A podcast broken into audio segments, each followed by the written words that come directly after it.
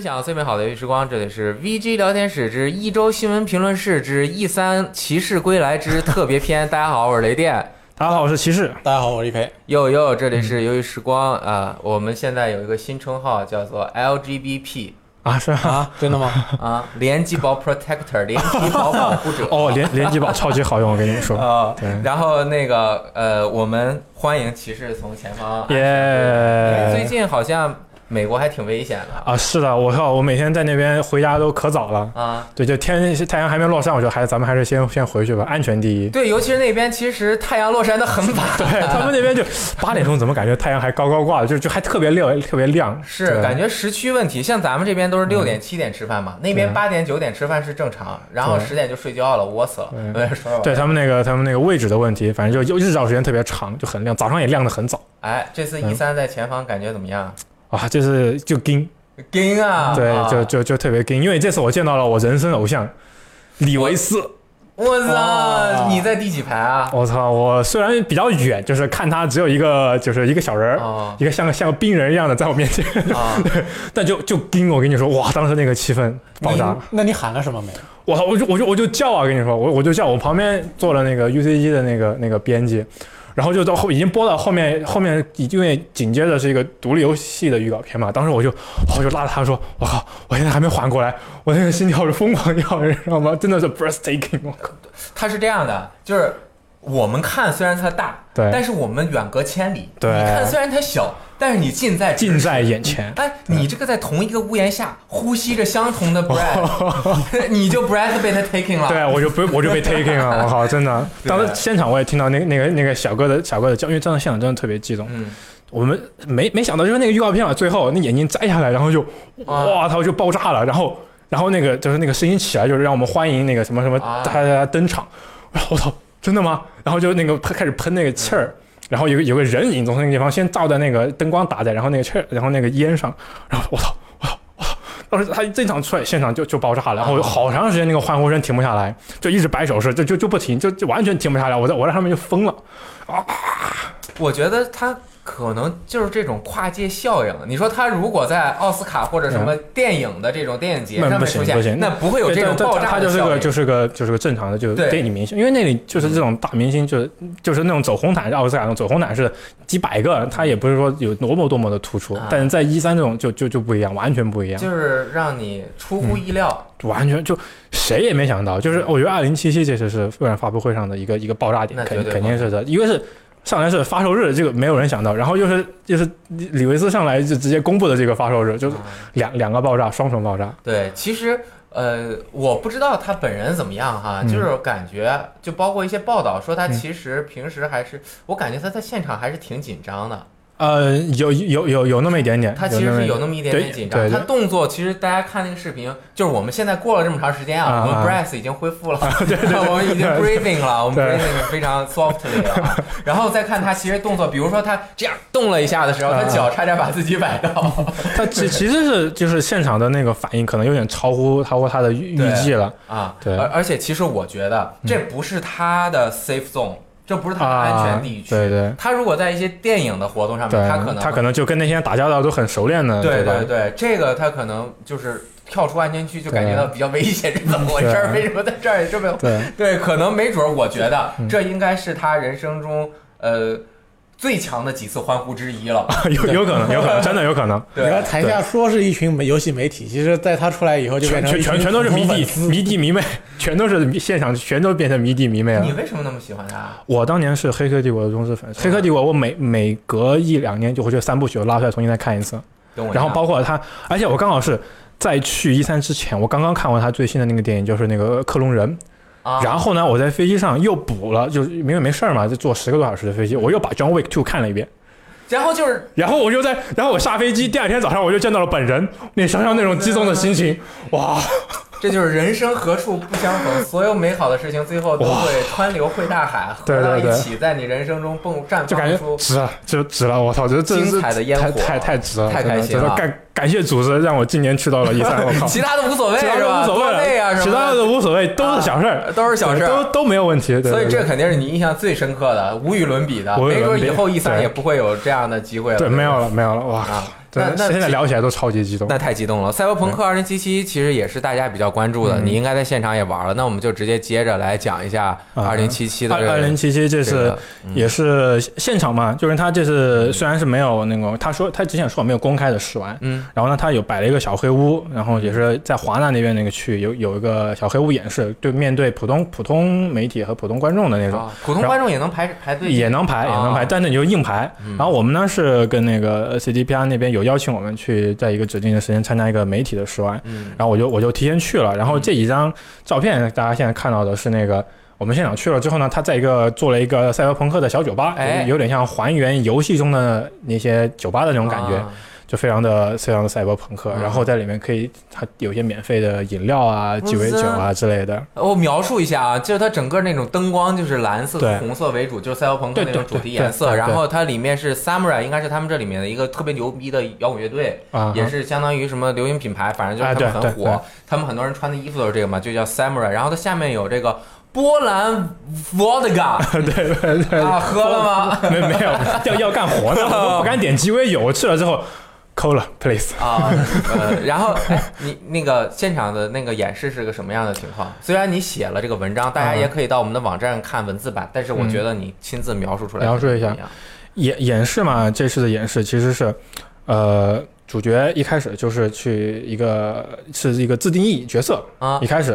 就这次展示了自定义角色的画面，然后呢，你可以选择性别，然后你这次有一个新的要素是可以选择那个背景出身，就是之前是没有展示的，就是你可以选择你是比如说你是呃街头混混出身啊。啊，还是说你是有个这个世界世世界观里面设定的一种，就是那种赛博朋克的游游牧民族，那种高速公公路游牧民族的，类似于那样的一种一种出身，或者你是那种什么呃特工出身，就是那种很很那种很高高阶的，受过那种良好训练的那种，就每一种这种出身背景都会给你在呃后面的对话的时候带来独特的优势。就比如说你是个街头混混。然后你对那种，就是说，比如说你去跟一些黑帮打交道，人家就有些对话里面就明明摆着可能想坑你，然后你又能一眼识别出来，就会解锁一个新的对话选项。嗯然后你用那可以用那个对话选项，比如说去把那个讨价还价，可以去要到更多的东西，嗯或者触发之前别别的那种背景的人没法解锁的一些剧情。对，这个 CRPG 就是其实是很常见。对，就是桌面 RPG 的嗯来说，你的身份决定了别人对待你的态度。没错，其实看起来这个是反着想啊，嗯就是你看起来是别人对你的态度，但其实是玩家扮演以及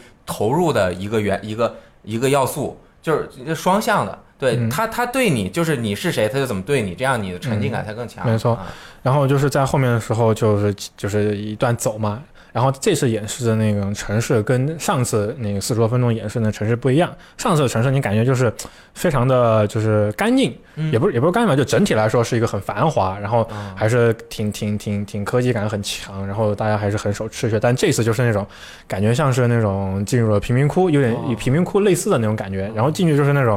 矮矮的那种搭建起来的那种小棚子，然后大家在里面摆地摊卖货，旁边旁边就是有一个烂烂烂烂棚房，然后挂了个电视，然后在那播新闻，然后这边在吃吃拉面，啊，然后然后在一个有一个桥，桥的另一边就是有一个武装直升机在对着大楼猛轰，咣咣咣咣咣，就为啥轰啊？就就没有任何理由。我当时过去我说。我说，就隔你们大概两公里的地方，有的 有个武装直升机在对着轰炸，你们就在这吃吃拉面，然后摆摆摆摊儿，就就就特别的那种感觉到那种差距嘛，就是赛博朋克世界那种差距对。，就 high and low。上一次对展现的基本是对 high 嗨嗨的部分，这次就展现到了那个差距的部分嗯。因为说整个世界好像是多少六个区域，对，有对，应该是六六个，然后每一个他说区域都有完全不同的特色。嗯这次我们好像看到的是第二个，应该是第二个区域。嗯然后就呃，就是经过了那个市区之后，然后去接一个任务，嗯然后就跟一个 Voodoo Boy 他们的一个，反正就是一个游戏中一个组织，应该应该反叛组织一样的去对话。对话的时候，就是能看到他有非常非常多的对话选项，嗯每一个都是按他的说法，就是点了一个你就完全不一样对话，就可能后面会解锁不同的东西。嗯然后游戏中就是有有一个那种有有一个细节就是。他就想，因为他是要给你做任务简报嘛，告诉你嗯你要干什么。对，然后他那个细节就是，他那个任务简报的时候会有一个非常短，他直接抓抓住主角的手拉过去，拉出了那个手上的那个数据线，嗯想插到电脑上，直接就是把你数据就过过脑子了嘛。嗯但是那种直接你找一个陌生人拉着你那大脑数据线插上去，你你不知道他给你载入什么东西。对啊，你给我灌点酸辣粉我就辣。对啊，对啊，给你灌一脑子浆糊怎么办？对吧？然后就那瞬间会弹出一个非常短，大概只有两秒钟的那种决，就是快速的那种对话选择。啊，你可以就比如说像是接受，你也可以瞬间把手抽回来，哦然后然后抽回来之后，他对你的态度就会完全不一样，你们俩就会开始就就吵架，嗯就会出现那种吵架的情况。然后在后面就是采访的时候也说了，就是你可以当时如果你没有来得及看清楚，你他就给你插数据线了，那可能你就会就会载入一些数据，但是也有可能他会给你载入一些不好的东西，在后面执行任务的过程中。就会就会这些东西就会有展现出来，嗯，就是这些是影响后面的一些发展的。它其实就是一种电光火石。对对对啊然后非常短的其实你选择，比如说，就算你被它骇客了，可能嗯也会引发一系列特别有意思的事对件。反正这个游戏很自由嘛，它很自由就是可以像。呃，流水一样，你这边选了之后，它就顺流而下，然后没定律，一直到但但是是就是这样，而且是 按他的说法是你不能重复的，嗯就是没法回来，就是一条路就干就干到底。然后你想玩别的，请不好意思，你再开你再玩一次。对，只能提档了。对，啊就只能就只能起档了。嗯，然后就是就直接进入了战斗的部分，因为这次演示主要也是其实演示了它的战斗的部分嗯内容会比较多。战斗的部分就一开始就演示了一个潜入。啊就是一开始就走潜入的路线，就是潜入的路线。一开始呢，赛博朋克的那种就是绕后门，然后你的那个一眼就是可以放大，然后去扫描他身上，就是你直接盯住一个人，你就可以看到他那个人，比如说是抗性，然后血量，然后他的有他的比如说个人的、呃、什么性格呀，或者他身上的装备啊之类的，很详细。然后你可以用那个他演示的时候，他是用那个眼，他扫描了整个大陆，呃，这这整个大楼它的一个网络线路，就他看到了一个摄像头，然后那个摄像头肯定会照到你，就被发现了嘛。然后你你不能被他发现，你就是用那个眼扫描那个摄像头，然后顺着那个线路找到整个大楼的终端，哦网络终端，然后呢，你通过黑入那个网络终端，然后你就获得这个大楼的控制权限。然后那个黑入的时候呢，这是个小游戏。那个小游戏就是因为演示的时候，那个那个开发人员当然是很很熟练了哈，嗯但是我我是没有没有很看懂，因为挺复杂的，因为像是那种十六位进制的一些码，嗯应该是去找个规律，然后但是它很快的就因为演示时间有限，哐哐哐的就解锁了。它可能就是一个解谜的对应该是个规规制玩法。对嗯然后那个按他的说法是，其实你可以很简单的解开，但是你也可以挖掘它的，就像我们说的那些那种电影里面叫做诸各种不同的高级权限。哦，当你到了就是一级权限的时候，你可以把摄像头给关了，嗯你把那种防御设施给关掉。嗯更高级权限的时候，你可以让它直接变成你的去对抗敌人。这更高级的权限可能可以黑黑入更多的设施，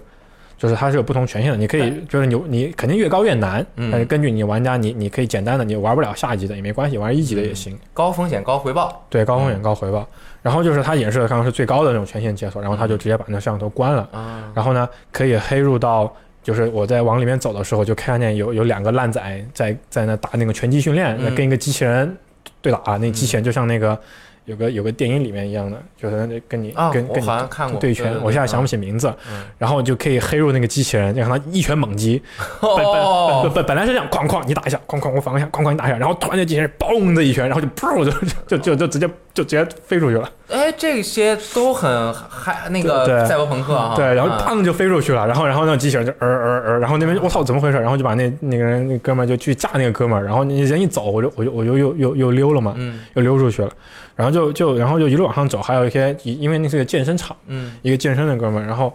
也能看见他在那推那种举重，是那种电子的，就不是那种杠哑铃的，就是它可以腹泻，然后你也可以黑入那种直接把他的脖子 就直接就去杠杠断到那个地方。嗯，这其实其实是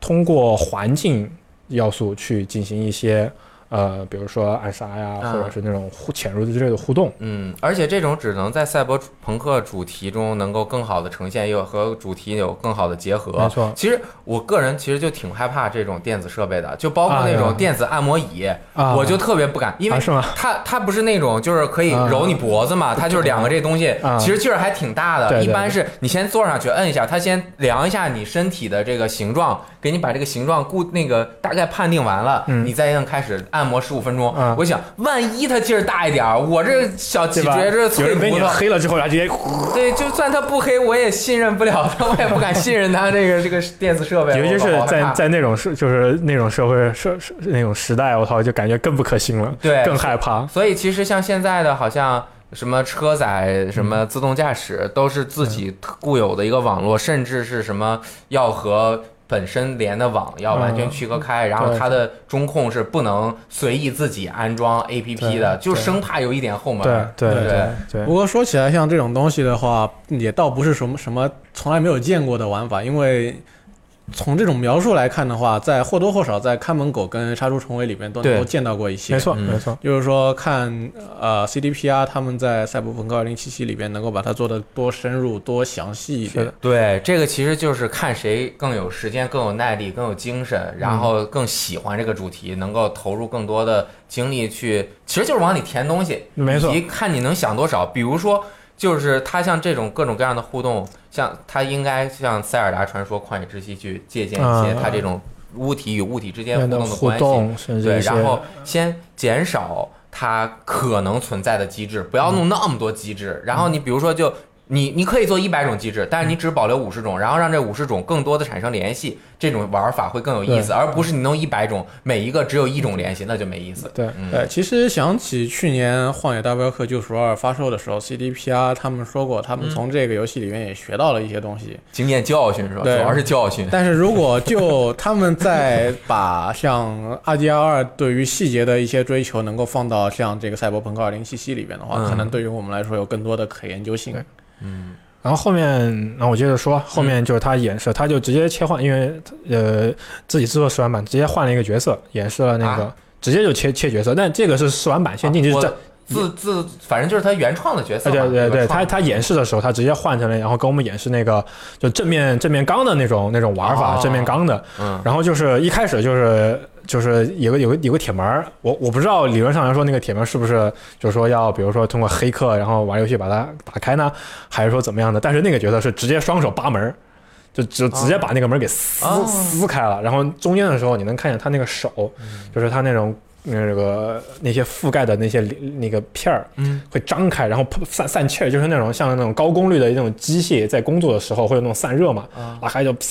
然后这个手全部张开，然后散热，然后把那个门拉开，就是那种那种感觉就特别赛博朋克，特别特别棒，就是很炸裂就。很炸裂，然后能看见里面的那种机械结构和那种在正在工作的零件，它那个细节拉开之后，然后直接喷开之后，然后就就就掏枪就就就就就开始干。哦，跟之前完全不一样。不过其实这个设定我觉得真的挺喜欢，因为在很多 RPG 游戏里面，这个门你一定要有钥匙才能开。对，就就很蠢，哪怕它只是一个木门，一脚就踹开了。对，对你现在你告诉我，我有一种强力的方式，我力量够了，我就能把把门打开的话，我觉得这个形式我做的感觉很很喜欢。对嗯，然后打开之后就就就是用枪械的正面刚嘛，就是一些其实主要就是那个呃枪械的一些玩法、射击之类的。但是它也展示了就是对面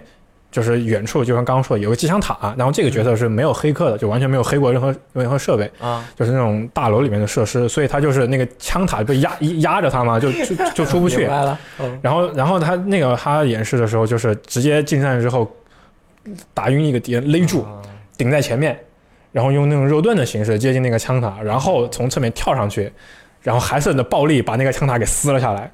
直接把那个塔拉下来，然后把那个枪塔变成了自自己的装备，就在在对驮着那直个枪直接驮着那个，因为我觉得他应该是点了，可能点了很很多的力量。力量。哎，我想问一下，那这两个角色，哦，对，因为是第一人称的，对是第一人称看不出来看他身看不出来体体型有什么看不出来，看不出来，啊是纯第一人称的，嗯包括取下那个枪塔，整个手撕的过程全都是第一人称的。明白？对，然后就用那那个那个那个枪枪塔哐哐哐哐哐哐哐去去射。其实，嗯呃，还他还有演示的另外一种，也是这个正面冲突的这个角色，他另外一种玩法是，呃，你去。你我刚刚不是说它是通过黑入整个大楼的终端嘛？嗯然后你可以通过入侵某一个敌人，嗯通过它，然后接入到整个敌人网络神经，然后可以连通所有在场的一敌人的神经网络，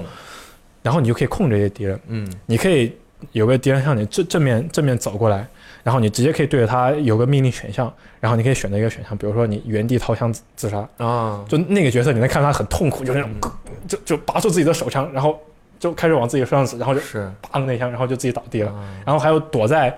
就是比如说对面人很多，你躲在后面你没法开枪的时候，你可以透墙，用那种一那种一眼可以透、嗯。透视，这个这个很正常的。嗯。透视直接命令那个角色把手雷，把那个手雷拉开，拿在手里丢不出去，然后自己哎然后就然后就自己跟着旁边所有人就一起就啊，就开花了，就变成烟就变成烟花了。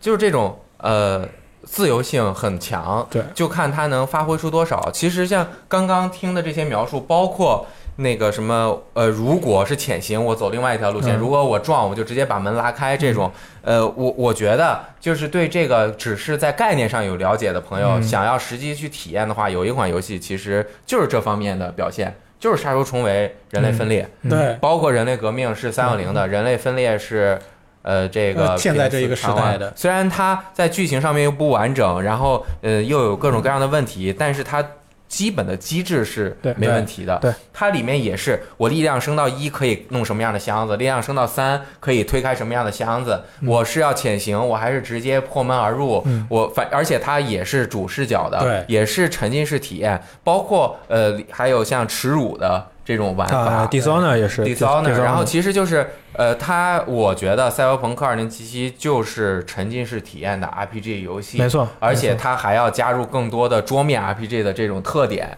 相当于把之前非常有特色的两个类型更好的结合在一起，一个是数值。呃，RPG 的成长，一个是和环境互动的这种沉浸式体验，嗯真的是希望它能够呃多多打磨，做出这种对。很好的。对对对，其实你要说它有什么，就是说呃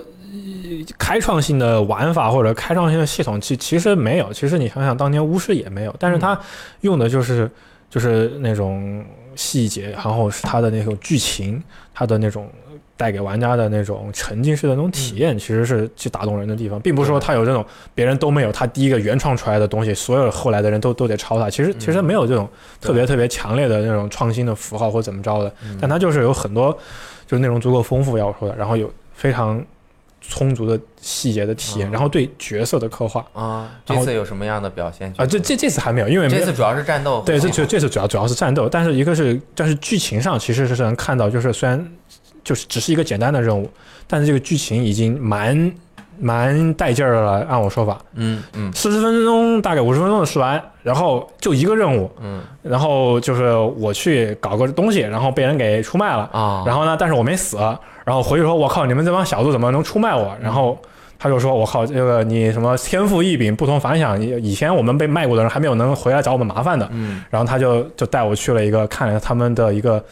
就是这个组织的背后的秘密，然后就哦。我靠，劲嗯，就很劲，所以这次的故事真的是蛮期待的，很刺激，很刺激。其实这次的演示出来之后，有很多媒体没有像上一次第一次演示之后出来，我操牛逼啊那种展，是因为可能他就是选择的是玩法部分的一个进一步的呈现，对。而且上一次是第一次曝光对。它的实际游戏画面，所以整个的反响肯定，呃，你从零的，就是从毫无呃不知道是什么，对不知道是什么，对对，然后他突然给你哐直接给你甩到九十分，你肯定会超级超级激动。对，但这次去的时候，我心里已经有个九十分的预期了。我现在看是你能不能达到九十五、九十八？结果对，结果可能就是就是九十，就确实就是九十到比如说八十七、八十八的那个那个上下限的样子。啊，因为因为确实呃，虽然说是演示没有实际上手，但是能能感能从就是他的演示里面能看出他的那种枪械的射击的那种手感和那种枪不同枪械的那种。其实区别就是没有那么给人的那那么那么那么留下深刻的印象，就感觉啊，一般，就是包括打在人身上的那种那种反馈，就是打在敌人身上的反馈，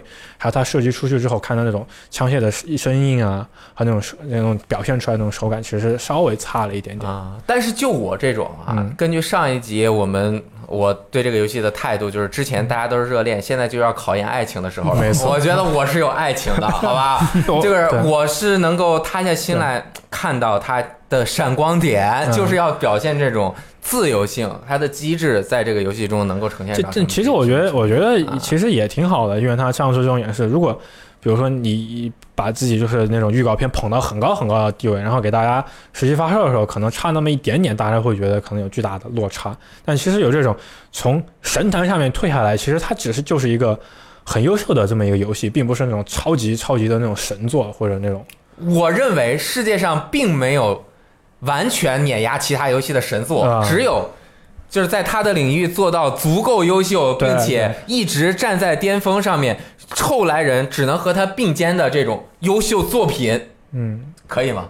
可以，没错，这是爱情，就是把自己的把自己那份能做的都做了，而且做的哎都尽量做到最好了。希望他能够做到最好。但但是其实啊，说真的，很很担心，啊，为什么呢？但要要对波兰人有信心，有信心是。之前我最近玩巫师一，啊，我感受一下，巫师一是用 BioWare 的那个 O O Aurora 什么的引擎做的极光引擎。这引擎也确实技术也不怎么样，但是他做的那个真的是，呃，很简陋，就有各种各样的问题，就是然后二就有长足的进步，但是三又就就更进一步。那这一次他又做成第一人称的，虽然有足够的钱，然后人也有经验了，但是我还是觉得。他到时候出了之后，嗯。肯定很多人会觉得，我操，这怎么这样，一点儿也玩不进去，或者我操，太不好玩了，我都不知道在干什么。就是对，这个考验爱情的时候了。对，对。嗯 也 并不是说 预告片做得好，大家就觉得这个游戏适合我的。是的是的。嗯，不过这次他其实这次小黑屋演示的时候，他给每个人都发了一个一个调查表，啊。然后让你去给这个游戏打分，就是你觉得看完这个演示之后，你给这个游戏几分，然后你觉得看完之后有什么优点，有什么缺点。反正我把我反正刚刚提到的那些东西也都递上去了，然后给了个九分，我没有给到十分，就给了个九分，因为确实就是这次看下来就是维持在我心中九分到八点八点八分左右的这个这个水平。哦，没有没有没有没有没有变，但是就是我也把它我刚刚提到的吸上去，反正他们也会因为波兰人一直都会跟玩家都是非常看重玩家的反馈的这种，希望他们比如最终发售的时候嘛，还有很长一段时间。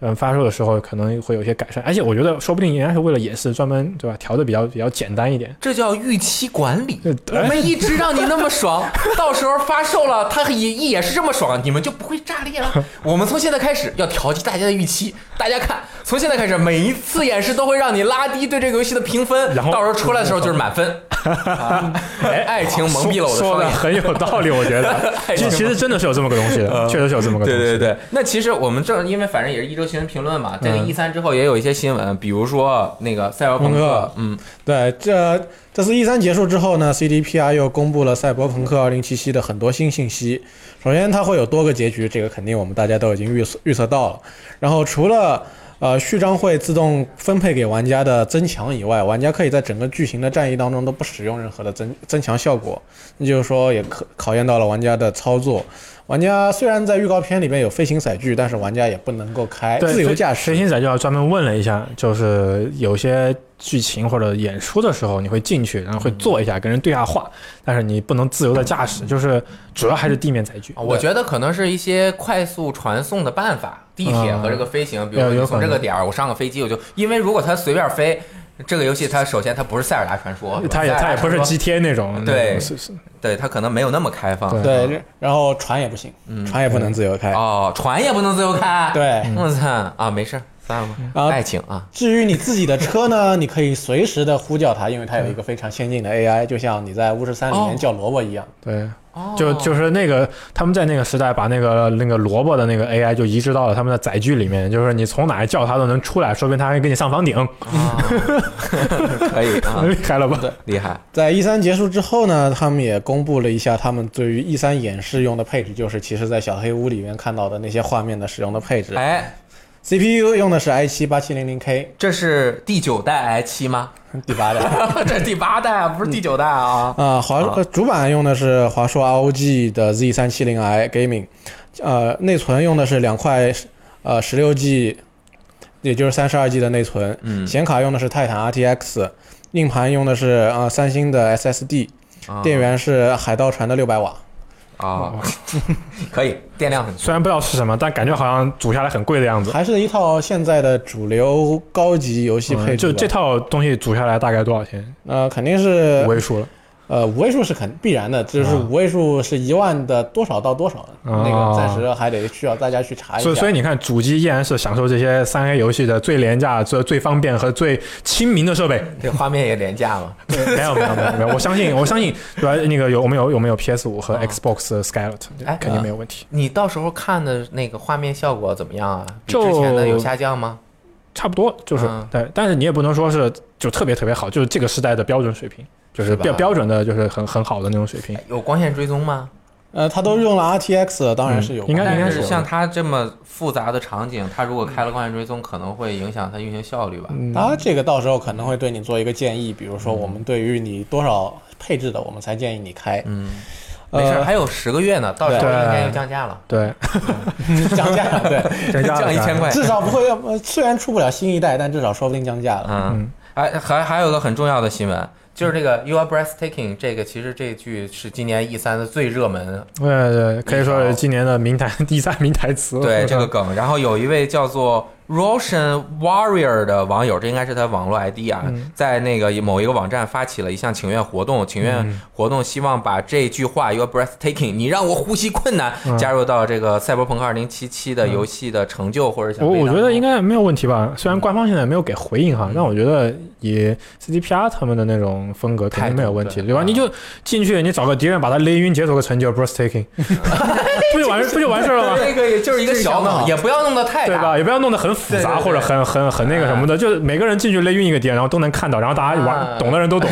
可以，对吧？我我这个建议摆在这里，听呃官方听到的话，可以可以采采给采用一 Marcy 下，发一个邮件，建议一下。目标人数是两万五千人，我们昨天看其实已经超过两万，这两万五千人太容易达到了。对这个很容易的是我觉得应该会有。啊其实甚至你都不需要两万五千人。当他这作为这个请愿作为一个新闻被报道出来的时候，说不定 CDPR 已经注意到了。肯定就已经看到了。而且他们 Twitter 之前不还发了吗？我们已经有五十万关注了，这个 U R 点那个小横线 大家填。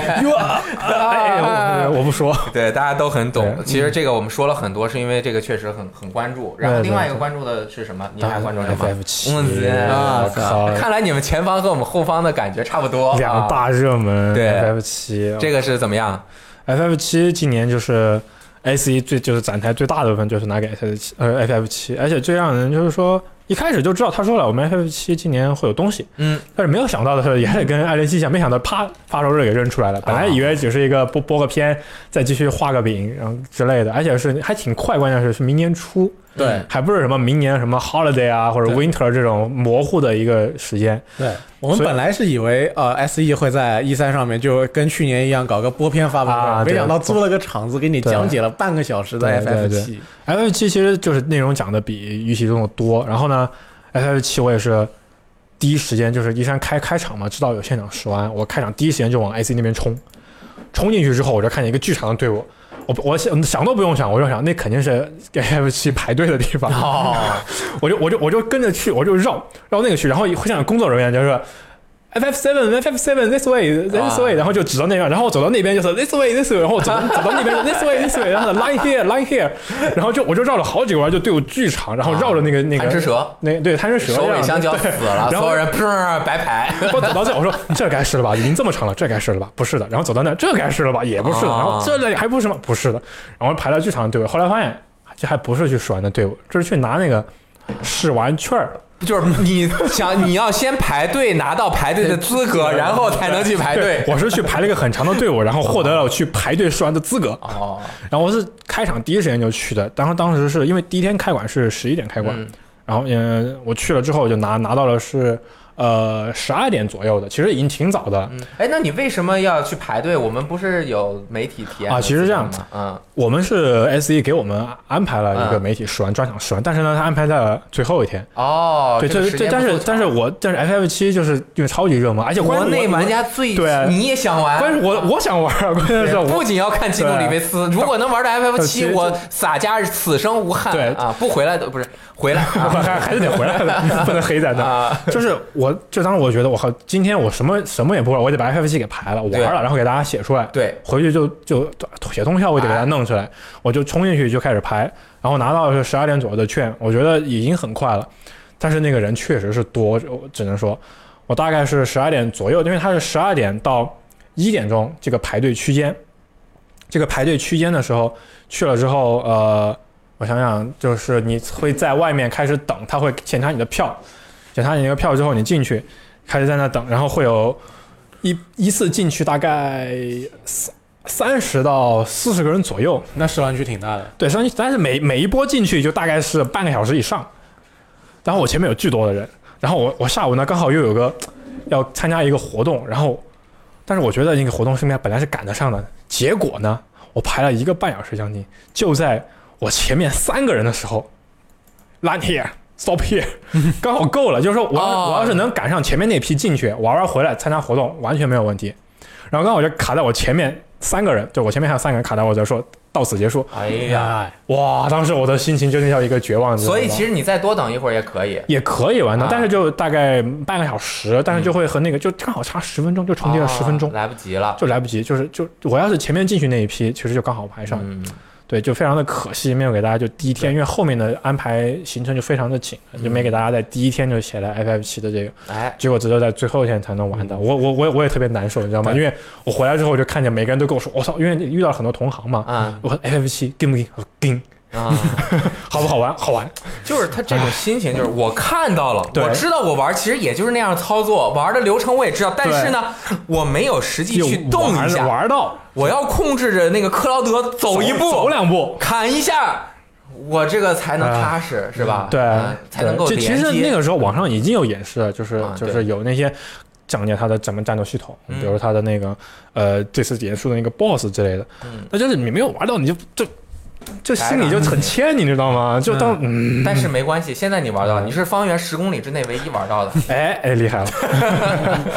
怎么样？啊，就这次嘛，呃，其实大家看到演示，其实也就是我就跟着大家演示的内容其实差不多的。它演示流程非常短，一进一呃，我先进给大家进去之后呢，它会播个片，嗯，给大家告诉大家这是怎么个系统，怎么个玩法。然后那个片呢，其实还蛮有代入感的，就是雪崩的一个成员，然后他就假装，然后他现在给你播了一个神罗的神罗公司的广告片，就是说，like we make the future better，就是我们为了大家更好的生活，然后什么呃创造了什么各种技术，然后其实大家都知道是是 bullshit，然后就神罗的人就黑了，就说啊，我现在时间不多了，我们现在要进行一个那个。炸毁一个一号炉的那个模仿炉的那个任务，嗯。然后给大家，然后说我们现在就是时间紧迫，他们很快会查到我的位置，嗯。查到我的位置，然后我先给大家说一下，我们这次入侵这个爆破需要有哪些任务，然后就借此机会给大家哦。讲讲解一下玩法。就哎，这个视频是什么真人拍的吗？没有没有没有，是那个角色，哦就是游戏里面的这个角色制作了一个短片，嗯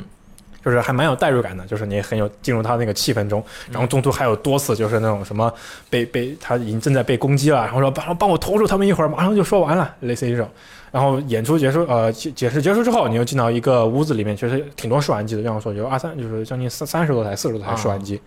然后就是很短，你就是操控的是克劳德跟那个拜瑞特呃拜瑞特，对巴瑞特。然后呢，其实就是已经到了那个很接近目标的时候了，就是哦就是你进去打几个小怪，大概三到四批小怪啊就直接打 BOSS。其实主要的流程就是在集中在 BOSS 那块儿。嗯然后呢，呃，先说画面吧。其实画面说实话就是没有那么好，嗯，嗯，就跟 FF 十五差不多水平。哎，你是用 PS 玩的吗？没看到，是用什么手柄啊？呃，忘了。忘了。不过目前目前公布的啊不是是是 PS 手柄，是 PS 四手柄，啊对对，我想起来了，因为那个下面的那个 icon 我想起来了那，应该是 PS Pro。嗯，反正是 PS 四手柄，画面就是 FF 十五差不多水平，嗯，对吧？说不上特别好，但是还是这个时代该有该有的样子。然后呢，呃，战斗系统就是大家看到的，它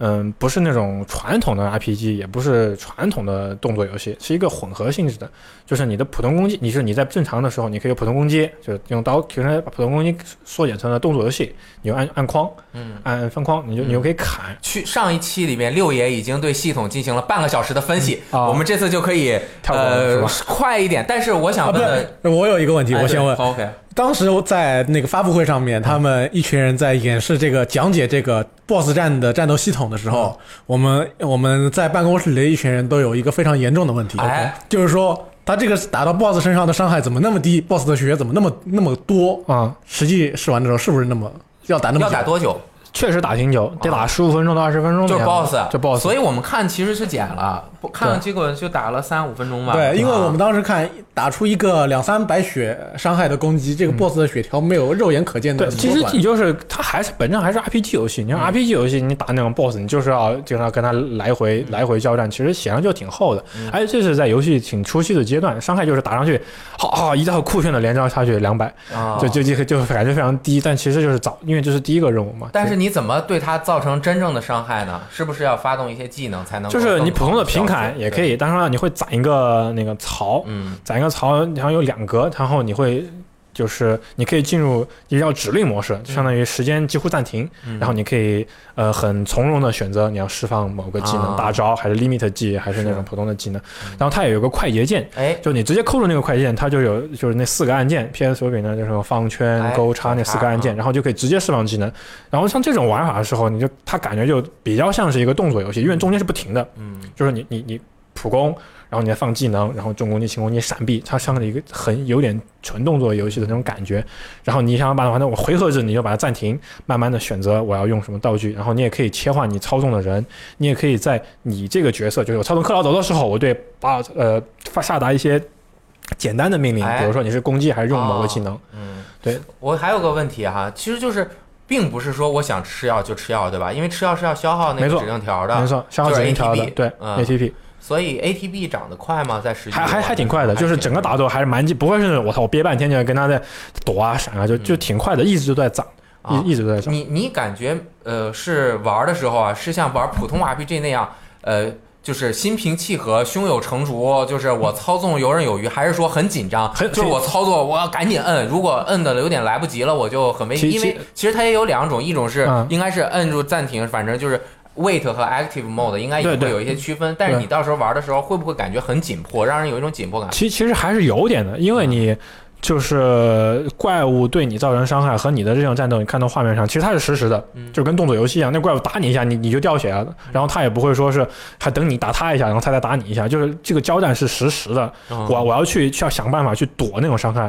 就是他能有那个能看见明显它的攻击范围，我想办法去躲，然后这段时间我要还要注意自己的 ATP 那个槽，然后我比如说还要攻击一些那个角色是一个。呃 BOSS 是一个四条腿的一个机器人嘛，啊我打不同的腿，其实还对部位造成伤害。破腿之后会有硬直，哎，那你是要锁定不同的部位，还是我站在这个位置我打我就能你站在位置打你打的那个地方算点。哦但是有一些那种技能技的时候，你你嗯打到就就算判断整哦整体伤害了。我还有一个问题，就是呃，一般像巫师这种 RPG，、嗯如果你站的距离差不多，你摁一下攻击键，他人会走啊，过去。会会缩过去，但是这个游戏也是吗？会它还是说会会有个贴贴贴那个哦战斗游戏附对游游戏附附近附上去的效果所。以就是，其实我站的稍微远一点，我摁一下攻击，它也会有一些动作把你弄过去打一下。但是有没有那种打空的可能？就我站的非常远，有你站非常远肯定是过不去。我就一打，然后他就原地挥刀挥啊，对那还原地挥可以原地挥啊。就是它不是一个严苛的动作游戏，嗯对，但它也不是一个标准的 RPG。所以如果我走很远，BOSS 如果使近战攻击，我也是可以可以能躲能躲，但这个这个这躲避是实时的，就是你哪怕 BOSS 你就竖竖着砍一刀，你就是一个侧翻，他就打不着你，他就打不着你。嗯那个模型判定他就是这样的，可以对啊，，所以他就是就是看你想怎么玩，你你可以把它完成回合制的，嗯就是你打一下，我暂停，选个技能，用个技能，然后再平 K，然后你也可以把它玩成纯动作，把它全部都设成你常用技能都设成快捷键，然后四五四五个技能放在那儿，然后就打起来也是跟个动作差不多。其实我其实玩起来是比我想象中的好玩。是吗？啊。对我，因为我我我我之前他之前有放过一些很早的时候有一些演示，当时虽然说不是说最终最终的那个那个版本，然后我看那个演示之后，感觉就就还很老套嘛，只不过画面翻新了一点点，但是玩起来的感觉其实是不一样的，就是就非常的刺激，就是有你是有一种即时在操作的感觉。对，然后整个爆炸，然后那种演出，还有那种角色的重新发翻新的那种模型跟造型，其实都很开心，流畅吗？呃流畅流畅，真其实就是因。为我们看演示都是剪辑过的，嗯没有那个他实际游玩，比如说打十五分钟这样的视频，我没有看过。因为就是我们看演示的时候，就打 BOSS 三到五分钟的那个环节里面嘛、嗯 b o s s 就是跳来跳去的，就是经常有一些过场。但是在实际玩的实际时候也有这么节奏，没有没有那么快的，你还是要打一会儿，它才会触发下一个阶段的。对对对这样它会好要切换场地，其实就是，然后我给你切换一下环境，对，这样就好多了。一些演出效果也还不错的。对，嗯，哎，你这个有采访环节吗？我们这次嗯，没有没有采访对，环节这个就是一个纯纯试玩。啊，那我们其实后面也有一些信息。对啊对对对，在呃这周的发霉通上面呢，会有一些呃出现了一些《最终幻想七》重置版的新的信息。哎，问题是 FF 七为什么那么大？难不难做？嗯，对，野村哲也是这么说的，说是他们在这个游戏当中加入了非常多的选择分支啊、啊根据玩家的选择会有不同的事件发生。游戏的量，嗯、他们为游戏加了很多量，剧情量加了很多。虽然主主线的剧情啊、基本不会改变，但会加入了很多的新的事件，所以呢，他们把这个游戏塞到了两张盘那么大。而且这个游戏现在看啊，它叫做 FF 七 Remake，对，没有任何副标题，也没有任但。是它这个标题是要用在它第一部米德加尔，是米德加尔还是米德加德啊？Midgard 吧，我记得是英文是 Midgard 嗯啊，反正米德加地区。那那它后面怎么再叫啊？它叫 FF 七 Remake Two 吗？那你得玩 S，那它它如果它叫 Remake，它也前面没有 Part One，这就很奇怪。或者没准嗯他就想做米德加，做完不做了。也也许后面用副标题吧，哦，对吧？啊、另外还有就是大家非常期待的、想看的啊，克劳德女装事件，对，也有。这这这这个事情就是我那天嗯一试完，就是就是应该是 FF 七这个这个发售日一公布，嗯然后我就有好好几个女性朋友就来问啊，哎呃克劳德女装那个那个东西游戏里面还有吗？我说我不知道，我说，然后我然后我说。要然后那个什么，在那个拳馆里面跟背后一大群基佬的那个 那个那个事情还有吗？我说我说我不知道呀。我说你们为什么就这么关心这个问题呢？他说我靠女装啊！我说我，而且全是姑娘来问的，我也不知道为什么。然后这次采访不是出来了吗？我就发给他看，我说安心了吧？嗯他说呃太好了，我靠，我可以看到我克劳德扮女装的样子。我说我靠，惊了。当然，这个女装的事件呢，还会按照现代的风格重新设计对，对可能克劳德的服装跟发型都会有所改变。对，可能不会嗯那么像原版那样。那么土，哎，但是我觉得有一点终于实现了，嗯就是当年 FF 七 AC 降临之子出的时候，啊啊它那个呃 CG 建模其实和现在这个啊的整体风格是类似的。没错没错。当时大家不就把那个头发和雷霆换了一下吗？所以其实克劳德女装也很容易，你面部是 OK 的面。他面部看起来就非常的，嗯、对吧 Sorry 啊，娇柔。啊，打打个玩笑，其实嗯克劳德啊很酷。然后 他好像还有那个没错没错，T 法嘛，这是大家也很关心的，就是 T 法的造型有一点微妙的改变。然后呢，在采访的时候，野村老师就说了，T 法呢是一个嗯健身，然后擅长格斗的一个女子，所以她有那种腹肌是非常正常的。然后呢，又因为她是一个要进行剧烈运动，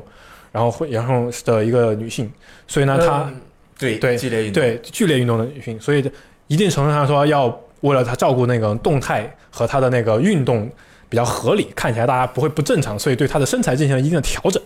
然后并穿上了一个非常合适的背心。哦，对明白明白，因为因为原原作的时候和原来设定的时候，他的身材其实是非常的卡二次元的那种感觉，啊因为不用动嘛。以前的时候就是一个对，建模非常粗糙的一个小人站在站在那个地方，头身，现在已经变成正常比例要用。正常比例的时候，你就不能用的非常违和的身材。对，哦，对我我我思考一下，给大家思考一下啊。对，就如果太，然后他跳的时候就就不太好呈现，不太好呈呈现出来。如果对在发 OK 好，就影 影响了影合理可能会影响你女性格斗家的实力发挥。本来、嗯本来可以打一百点伤害的，现在居然只能打七十点。对，成了他的负担，对就不好。所以就是，而且我觉得这个现在这个样子完全可以接受，对不对？我觉得也也非常棒啊。非常对不对啊啊？完我觉得他全没有问题太瘦了呢，还对对，大家也可以嗯，对啊，这个这个上面我觉得很好。剃发，我你说上个预告片里没有剃发的时候，大家都在愤怒，剃发呢？这次大家放出剃发，全世界都开心，OK 开心了 OK 了，啊没没问题了，这游戏买，满意了，对，满意啊。了。行，这个最重要的两，哎，现场看门狗三的这个关注度怎么样啊？因为其实经过调查，国内玩家最激动的这次 E 三的三个作品就是《二零七七》、嗯看门狗三和嗯 FF 七 R 一 F7。对，看门狗这次育碧也是做了挺大一个一个场子，就就就是好大好大一个牌子，嗯然后办的这是他们的主要宣传作品之一。嗯这次呢，玩的人也非常多，然后也是可能呃是根据呃英英国改编的嘛。嗯，反正这种现实题材的，我觉得加上最近又是英哥脱欧那个事情，反正全场讨论的热度也是莫名非常的激烈。哎，对，那你其实我我我也去试玩了感觉怎么样？嗯，玩下来，玩下来，其实它就是那个，因为这次特点是操纵 NPC，嗯对吧？就是一开始的试玩的时候，就是给了我很多 NPC，然后他会有一个人在朋友旁边讲解，我去让我去招募。他其实就是把一个，他其实相当于怎么说呢？每一个 N NPC 的招募都是一个支线任务，嗯，你就这么认为？就是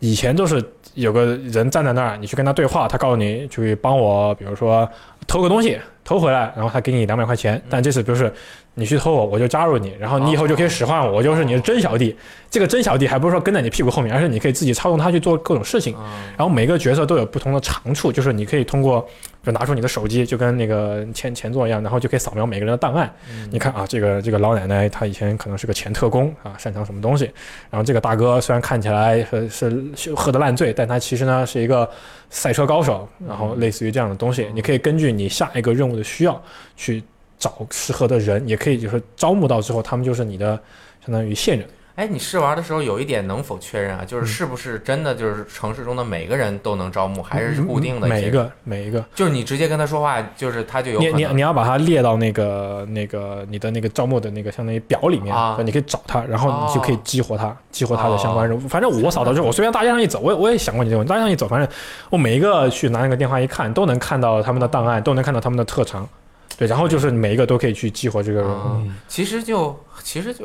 然后然后在 MGS Peace Walker 的基础上面往前又走了一大对，往前又啊。走了一步，就是他会看，比如说有如果有的人他本来就是一个积极的反抗分子，因为你在那个里面你会是一个组织嘛，你有一定的声望值的，你会做各种活动，然后比如说你是一个就是反派激进激进的那种组织，然后有的人其实是暗暗地里是支持支持你的，那你可以直接跟他对话，他就跟你走。哦，但如果他就是一个哎哎，我不认识你，你干嘛？你你你你就突然就找我帮你干活，就不可能啊。嗯那你要去帮他做任务，去给他一点好处，他就会说啊，我就愿意加入你，就是认同你的这个信念。嗯其实我有一点很关心，哎它这个游戏的开车跟射击的手感怎么样？因为育碧在这方面一直挺微妙的。维持了系列的传统，满意了吗？满意了吗？这是你想要的答案吗？你不要问这些因为让当你自己尴当时尬的问题。他在做那个十分钟演示的时候，我看到最后那个 最后那个妹子开枪的时候，我就觉得心里有点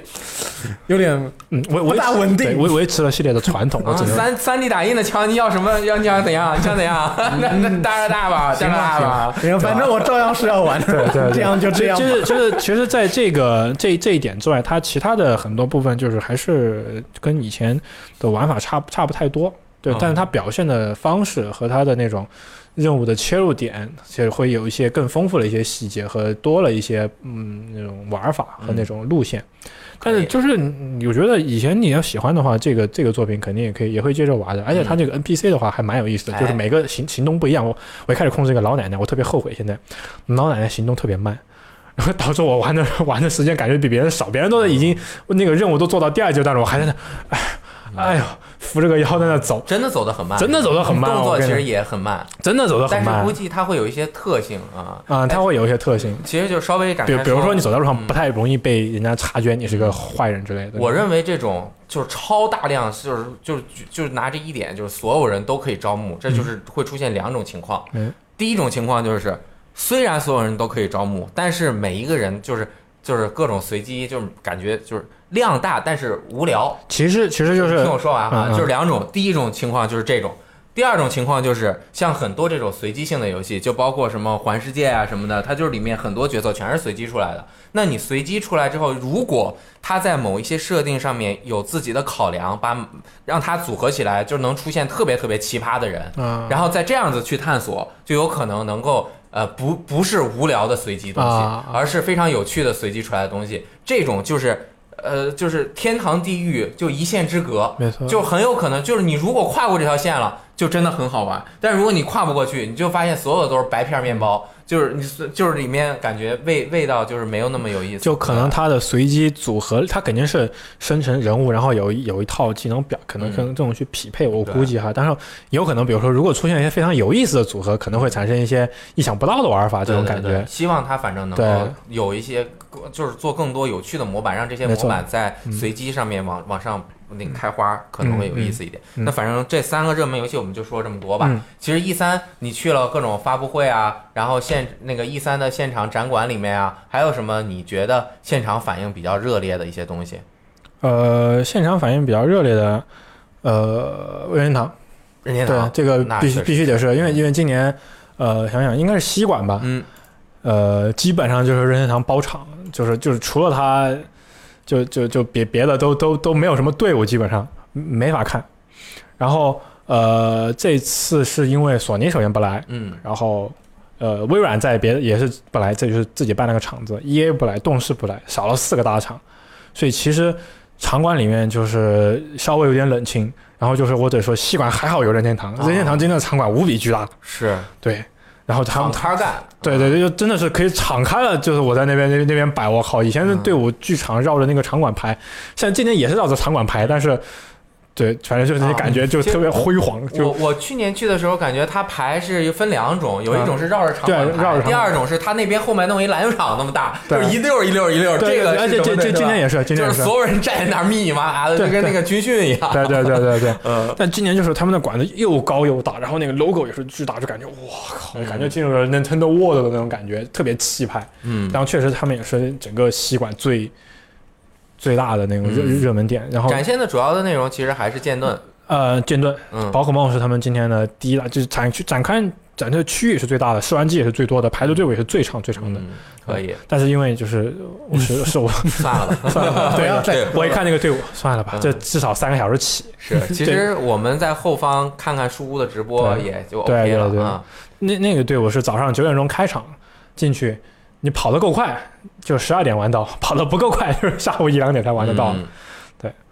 然后其他的呢？微软那边有什么特别有意思的东西？微软那边其实也有一个有个有有不少游戏，就是那个 Ninja Theory 做了一个 Bleeding Edge 啊那个游戏，Bleeding Edge 呃 Bleeding Edge 嗯那个游戏现场的反应也是非常的热烈，排队人巨多，玩过的人都说好。嗯，但是很遗憾的是，这又是一个我没有排上的队伍，啊，对，也是排在我前面大概还有两三个人的时候，呃，然后那边联系官，我们这个活动马上要开始了，我说我我我这就来，这个因为其实现场前方安排的时间表还蛮紧的。对，时间啊表主要是非常紧，对，因为我们这次对现在联系的厂商也非常多，对对对对对嗯我们跑的活动也比较多，所以每个活动之间也就一两个小时的时间。对对你如果安排不好，尤其是不太好判断我这个能不能排到，觉得能排到，结果就这就排不到。啊，那就我本来是有一个半小时的，我觉得我能排到，结果差一点。而且因为微软的场馆是在外面，嗯所以我有些时候是要从那儿跑再走出去，再回到那个一三那个场馆，啊中间其实还得走个十几分钟。嗯然后就而且很多时候你得，比如说下一个活动你得提前二十分钟到场，所以中间的时间就很紧。哎，我有两个问题。第一个是你有没有看他新的那个精英手柄？哦，看了，不仅看了，我还我我还摸到了，摸玩到了，感觉怎么样？和现在的感觉就就非常爽，我跟你说非常爽，我觉得。它比现在的手感还有区别是吗？有有有有有啊有区别，而且尤其是最大的感觉是它的那个三段扳机，啊就是它的扳机以前是两段那个区别，现在变成了三段，那它建成更长建成，更短了。哦，就我的意思就是建成更短了。啊，就是就是就是长度跟以前原来的长，哦但是以前是原来分两份，对对对。现在分成了三份，嗯，但就最短的那一份就更短了，抠起来会特别快。它现在应该是专门做了一个游戏去给你玩，就是用这个嗯。体验这个精英手柄，它嗯然后你就可以，呃，他会现场教你，比如说把这个跳跃键分配在那个那个后面的那个那个那个额外的那个按钮上，然后再会去调这个扳这个扳机键的键程之类的，整个玩起来非常舒服，啊。真的，而且它感非常棒。加了一个这个小的扳扳去去螺丝去拧，啊，就是它影响的是那个摇杆的那个力度，哦，力回力力回回的那个力回的感觉，啊就有的你就是每个人喜欢不一样嘛。所以说我我我的话，其实喜喜欢的是紧一点。嗯嗯，因为我玩那种游戏的时候，微操不好，就是说，哦有的人可能就有时候在那种很灵活的时候，他也只能掰一点点，就调整一点点。但我嗯大力对大大力就是那种，对对他就是那种他的那种 PVP 的时候，但我就不行，我我那种属于一掰就是就是直接掰到死，然后就唰就就就扭过去了我。也这样。对，所以他那种紧一点的话，但是有可能我可以感觉到那个力度的话，它就不会转的那么可以可以控制到那个力度，比如掰一半、啊。或者掰到三分之一，嗯，对，就不会那种轻轻的一使力它就掰过去。但是这个根据习惯不一样，那个那个嗯。是是有差别的。它那个握把的这个，其实它整个你看它的造型啊，两个这个把这块有一个分割，多了其实对。有点像 Nintendo Switch 呃 Pro 的那个，它的造型也是有那两边是两个防滑的那种，就是亲肤材质的，有点，然后那种有点像胶质的那种手那啊。种材材料，一个是防汗。嗯就是玩游戏玩多了，有手汗特别重的那种，你就会觉得很湿，然后会很滑。尤其是有些时候玩射击游戏很紧张，滑了之后连摇摇杆都都都是那种那你买吗？打滑。买啊，对啊但这就就就是我觉得可以等它有什么折扣的时候，对，啊，九百九十九的时候，现在这个价格稍微有点高，太贵了。对第二个问题就是你现场试完了这个云游戏对吧？对啊哦，，你感觉怎么样啊云游戏这个就是呃？Xbox 叫做 Project X Cloud，X 呃对 Xbox X Cloud 应该嗯应该是 X Cloud X Cloud 它现场是摆了一个台子，反正连了很多手机上面框了一个一个 Xbox 手柄，框了一个手机玩儿。嗯，然后呢，首先说吧，延迟有没有？大家最关心的问题哎，有没有？你告诉你有，肯定是有的，因为这种是这不是技术问题，我觉得是受于物理定律限制，这个嗯信息的传播速度它就是这么快。嗯，当你达到那种基站在很远距离的时候，你这个信息交换肯定是会有一点点对你电延迟的，视这几十毫秒还有对吧？你这个从本地，嗯你从传调到电视，或者你手柄去操控那个主机，再反映到画面上都会有延迟。你看，你几千公里之外的一个一个那个什么数据中心传回去再调回来，有没有延迟？数据传输这个距离就延迟就摆在那儿，这是现实的。嗯但是它它有没有到那种特别难受的地步？我觉得没有，嗯能玩。你你试玩了哪两个哪些游戏呃，战争机器，然后还有地平线，啊？对，主要是这两个。你像地平线这种啊，嗯就是呃，如果我们其实你用第一人称开和第三人称开，你都会感觉到呃打方向的时候有一点区别。第三人称你就会感觉转向不足，就是你要稍微提前一点，因为嗯车头靠前等等。对战争机器这种就更需要及时的你动右摇杆去瞄准嘛。它其实要求都是。蛮还挺还还还挺高的。他还真有本事，就敢放这种对需要及时反应的。对，他不仅还他还放啊了光环五，但是我去的时候光环五一直被一个霸有有个人霸着玩儿，啊，对我就没机会。但我我看了一下那光环五，嗯，就是也还蛮不错的。你你感觉战争机器这种瞄准的会不会影响你的这个？我我觉得是能够适应过来，就是一开始的时候，我会感觉到，就转身的时候能有能有这么，嗯，半秒钟到零点几秒的那种，半秒有点太多了吧，零点几秒左右的那种延迟。哎，但你感觉就举个例子，你大镖客玩了一下，对吧？啊啊你觉得哎对对 PS 四的那个大镖客是是这种，就差不多是那个手感。啊我就大大镖客的对，差不多。对你这么说，啊就你感觉好像这个人有点重，啊，就那种，就是感觉他你你一下有个惯性，他要要拧拧个身杀戮地带然后你然后你再拖过来就，嗯，这边要要要要拧一下那种感觉，它不是那种就就就特别快的那种，啊就就有点那种感觉，就感觉是人物很重，然后瞄准的时候也是这种感觉。但是你说，因为射击游戏其实还是挺挺在乎这个的，对吧？嗯，在特别激烈的时候，比如说有人有怪物那种直接糊到你脸上的那种，其实还是会有点你转你有点射不准。嗯但一般那种我遇到的遇到了一次，那就只能往往回滚，拉开距离之后啊会好瞄很多。而且好在其实主机游戏它有一点辅助瞄准，辅助瞄准，对对对，就对，还有辅助瞄准的话也会好不少。竞速游戏呢，它拐弯儿竞速游戏其实我不知道大家以前有没有遇到过，就是我家以前电脑 PC 特别差的时候，玩这种用配置很差的 PC 玩用用玩的时候就会有输入延迟，哦，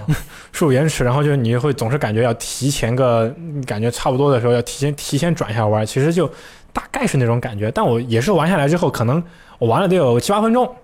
嗯，我估计我开到半圈左右的时候，大概就适应了它的这个，就是我能会提前去打一下这个弯儿的这种感觉。啊，大概半圈一圈左右的时候，我就已经就是适应了。就完全适应了，就开完全没有问题。对我这车反应慢，对，我认了。就是你非得说这车感觉像中野有点像卡车，啊，卡车的那种操作手感，就是嗯，怎么说呢？你不能期待就是说你在外面移动或者这种纯无线设备上能够毫无延迟，跟主机是完全百分之百同样的体验，我觉得要求可能太高了一点。嗯。这确实是现在达不到，但是它有没有说说完全就是烂到不能玩了？它也没有。啊，对，但是呢，有一个问题就是它现场提供的那个网络条件有多好，我不清楚，这个是一个问题。嗯因为它可能提供了一个特别特别好的那种网络环境，但是普通民用的可能达不到。比如四 G 有没有能，是不是跟四 G 相四 G 相仿？可能不行，可能得达到五 G，嗯对吧？但是五 G 其实还是有点距离，可能得明年。那我觉得可能 xCloud 也是明年可能才会慢慢的推广开。现场有多少台试玩的？哦云游八九个游戏，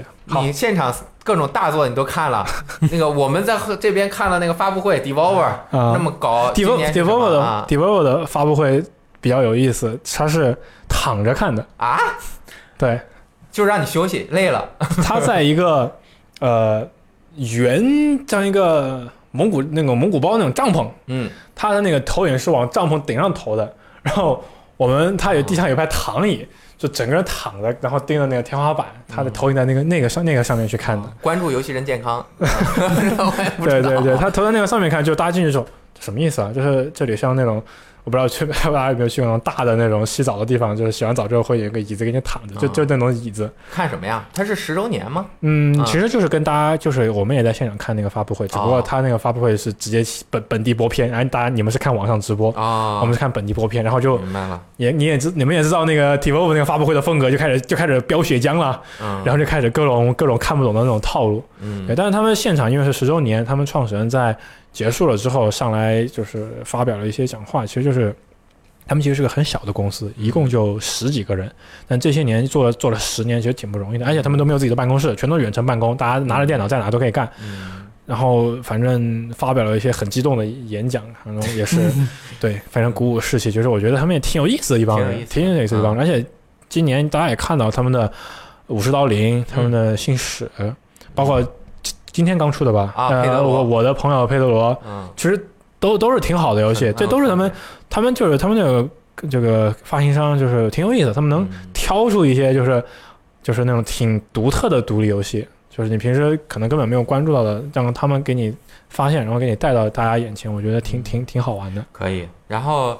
游戏我们就说这么多吧。啊。你这次去有吃大汉堡、大牛排吗？呃，吃了。我们刚好住的住的那个地方有个叫 Farmer Boy，哎 在美国嗯吃 Farmer 的这个什么餐厅啊，就是里面其实还可以，对，其实还它它的那个原生态。对，特别嗯它那个东西其实价格还行，因为可能嗯我们不是在市中不是在市中心嘛，价格还可以，就是十三美元啊可以，吃一个老大老大一个一个汉堡，加上可一个大杯可乐。你这手比的感觉像半米大。没有没有，就是就是就是就是国内的呃汉堡王那种最大的那个大号的那种那种感觉，量很足。嗯但我不得不说，嗯，这个老美的这个食物，这个还是嗯比不上我们中国，这个味道还是差了点，我得吃不。惯是吧？吃不惯，还是、啊还是还是有点吃不惯。嗯对，我就去年去的时候，我和三十月吃也叫什么 Farmers Restaurant 之类的，反正都是那种进去之后。我们还是悠着点点的，我就点了一个套餐，一个什么 combo，上来之后，我去嗯这么一大盘子。然后我点的还算相对来说比较少的，三十月点了一个是大 combo，嗯。那个华夫饼就两啊大片儿，啊啊，没错，他他他今年也点了。鸡蛋一大块儿，什么培根两片儿，然后还有面包，就感觉呃这么多，我三顿都吃不完，他他能吃完，他他他他吃的还特快，对然后边上老外全都是，最后拿那个拿着那华夫饼，把这上面那个什么芝士啊汤儿什么嘎蘸，然后吃的倍儿干净，我去，我都惊了，怎么对那么能吃啊？他们好像一天就吃两顿饭。就是一个 brunch 嘛，就是早中呃饭一顿，早中饭然后晚上八点吃一顿啊。反正这次去对这次去，因为我们就是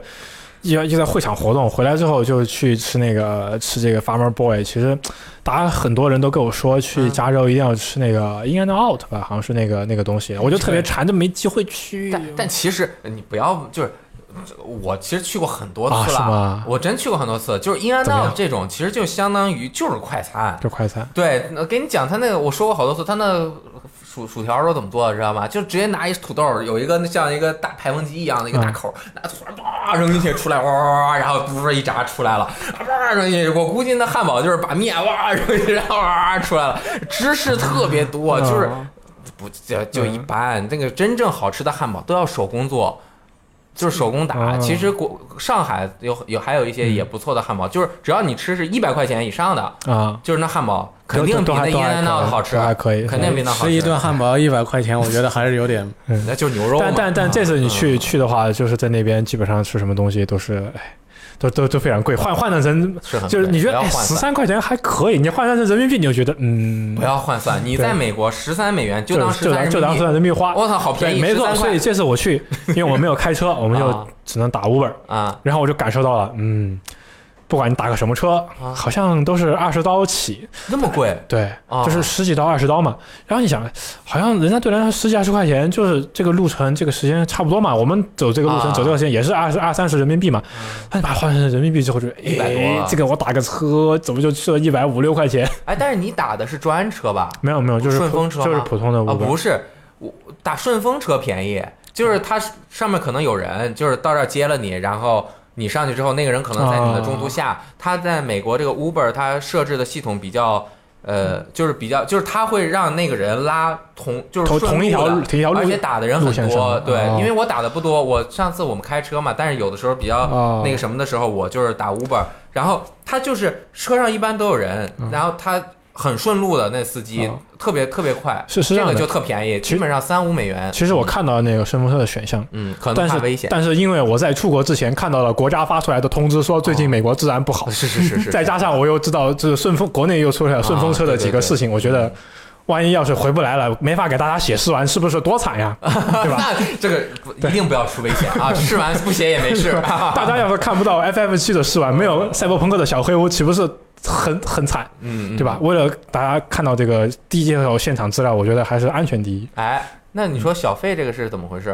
啊。小费这个事情，就是我之前去一三的时候，都是跟着那个其他人一块儿去哎，，嗯，然后其实就是我们吃完饭之后，其他人算其他人算，算该给多少钱多少钱，该给多少给多少钱，然后我就其实没有亲自付过小费，哎，这次呢，然后这次去了之后，我就发现，我靠，这个小费这个这个文化真的是好难算。对对我们亚洲人，从没有这个了解过文化，就是好难算啊！你真的不知道该给多少钱。嗯，就首先你住酒店你得给，对。然后呢不，给就会给你震撼教育，不给你放洗头膏，放两个护发素。对然后呢，给多少又是个问题。就他们说，我就我专门去查查那种，就说给小费一般什么百分之十五、百分之十八、百分之二十。我说我住这个酒店，这一天那么多钱，我不能按照这个标准啊酒，店不对吧？标准是给嗯吧？我就说餐饮我要不每天给一刀，是一刀，对，嗯给一刀，给一刀之后，我回来我就发现，他只叠了被子。啊，我的东西就没有，就是没有把客人的东西也可以给你，就是简单的收拾。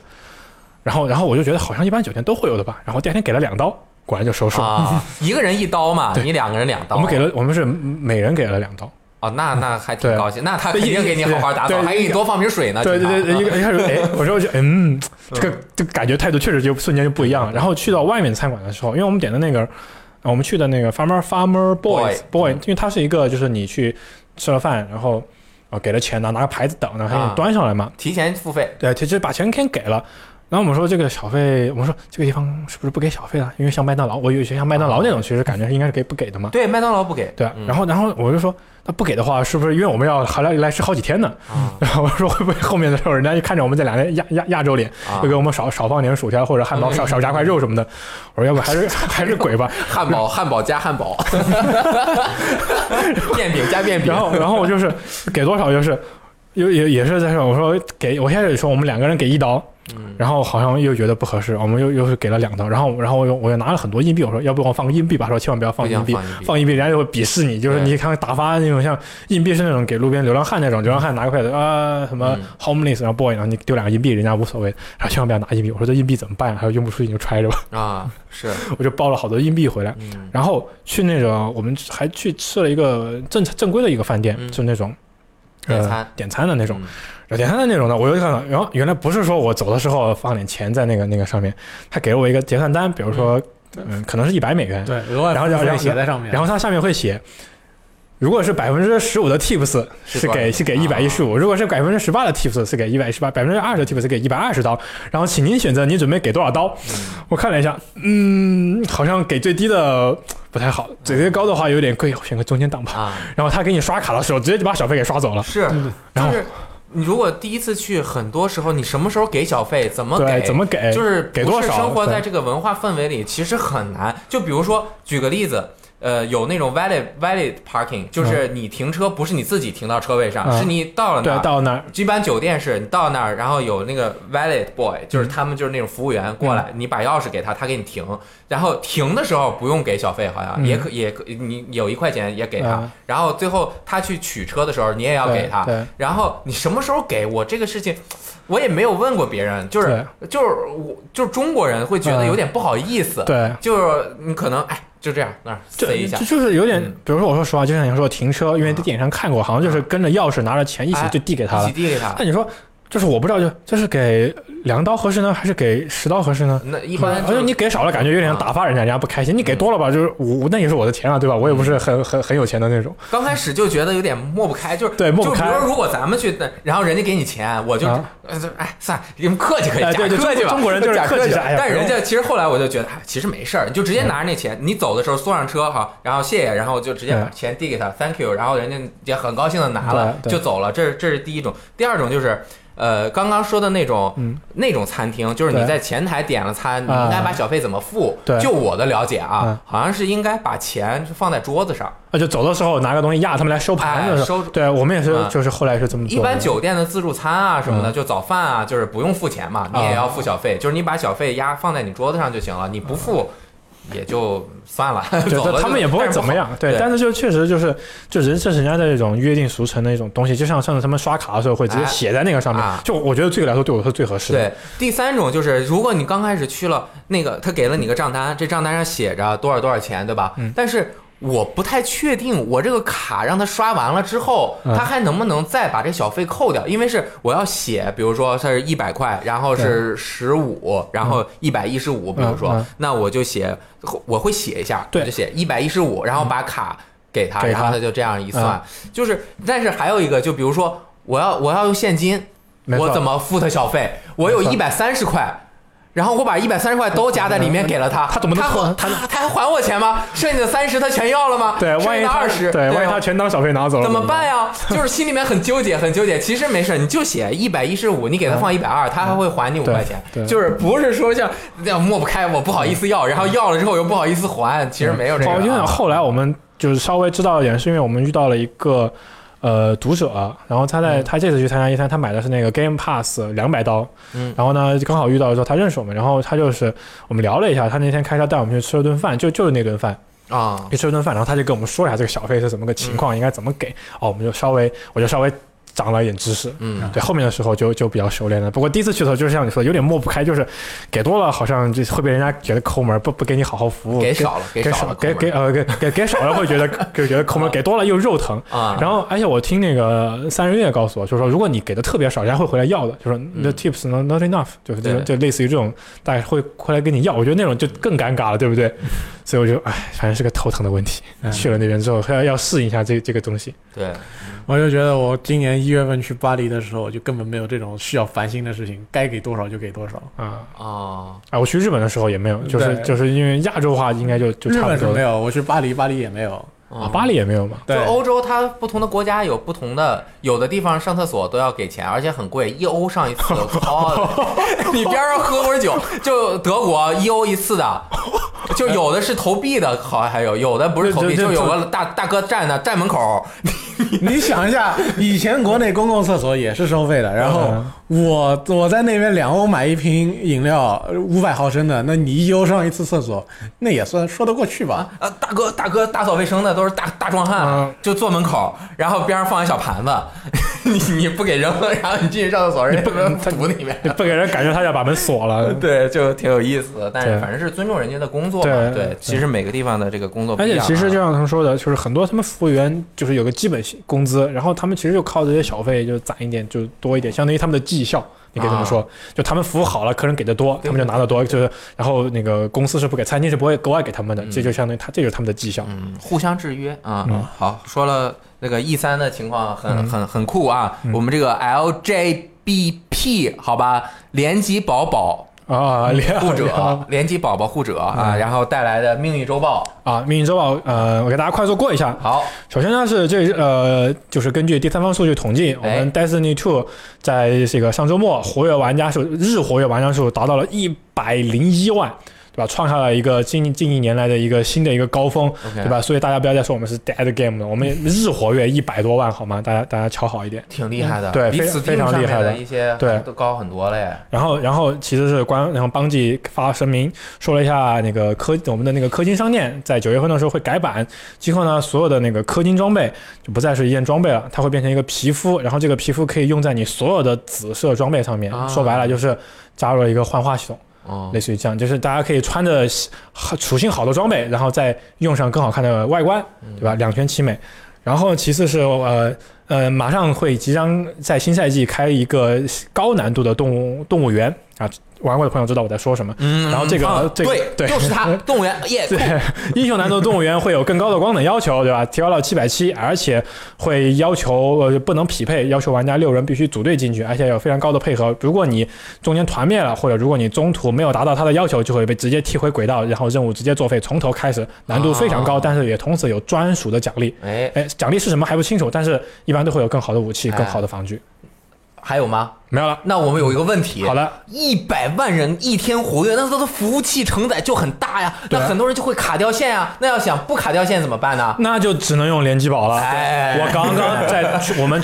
Destiny Two 里面推荐了一个朋友，他每次跟我们联机的时候，我们六人黑突然打了 BOSS，有个人掉线了，哦然后就刚好差一个人输出，然后就 GG 了。那怎么办啊？GG 的时候，我们一般说买一个联机宝吧，他就不信，他就觉得这个东西就就花钱就白受罪，肯定不行的。嗯然后呢，他逼的有一天我们说你再不买，我们就不跟你玩了啊。然后他就买了联机宝，然后他就我们就教他怎么设置，因为嗯他不太懂。嗯，设置完之后就完爆爽爆，再也不掉线。好，确实是有用，对吧？对你们一般在宿舍其实都会用联机宝，我们现在都用，因为嗯怪物猎人从此之后再也不会有掉线了。啊，但是但是你从此之后再也不会有掉线了，完爆爽爆，而且延迟还低，打 PVP 必备，我去，骑士这个广告做得好，做得好，亲身体验，完全没问题。对，非常真实，对。嗯非常真实，对对嗯，而且而且马上就要开那个呃怪怪物猎人的那个新那个新测试，哎，这个新测试突击测试，这个很重要，对就是很接测试就是今天了。啊，就是我们录电台是周五二十一号开启贝塔测试，没想到就是它突击之前好像是哪儿泄露了，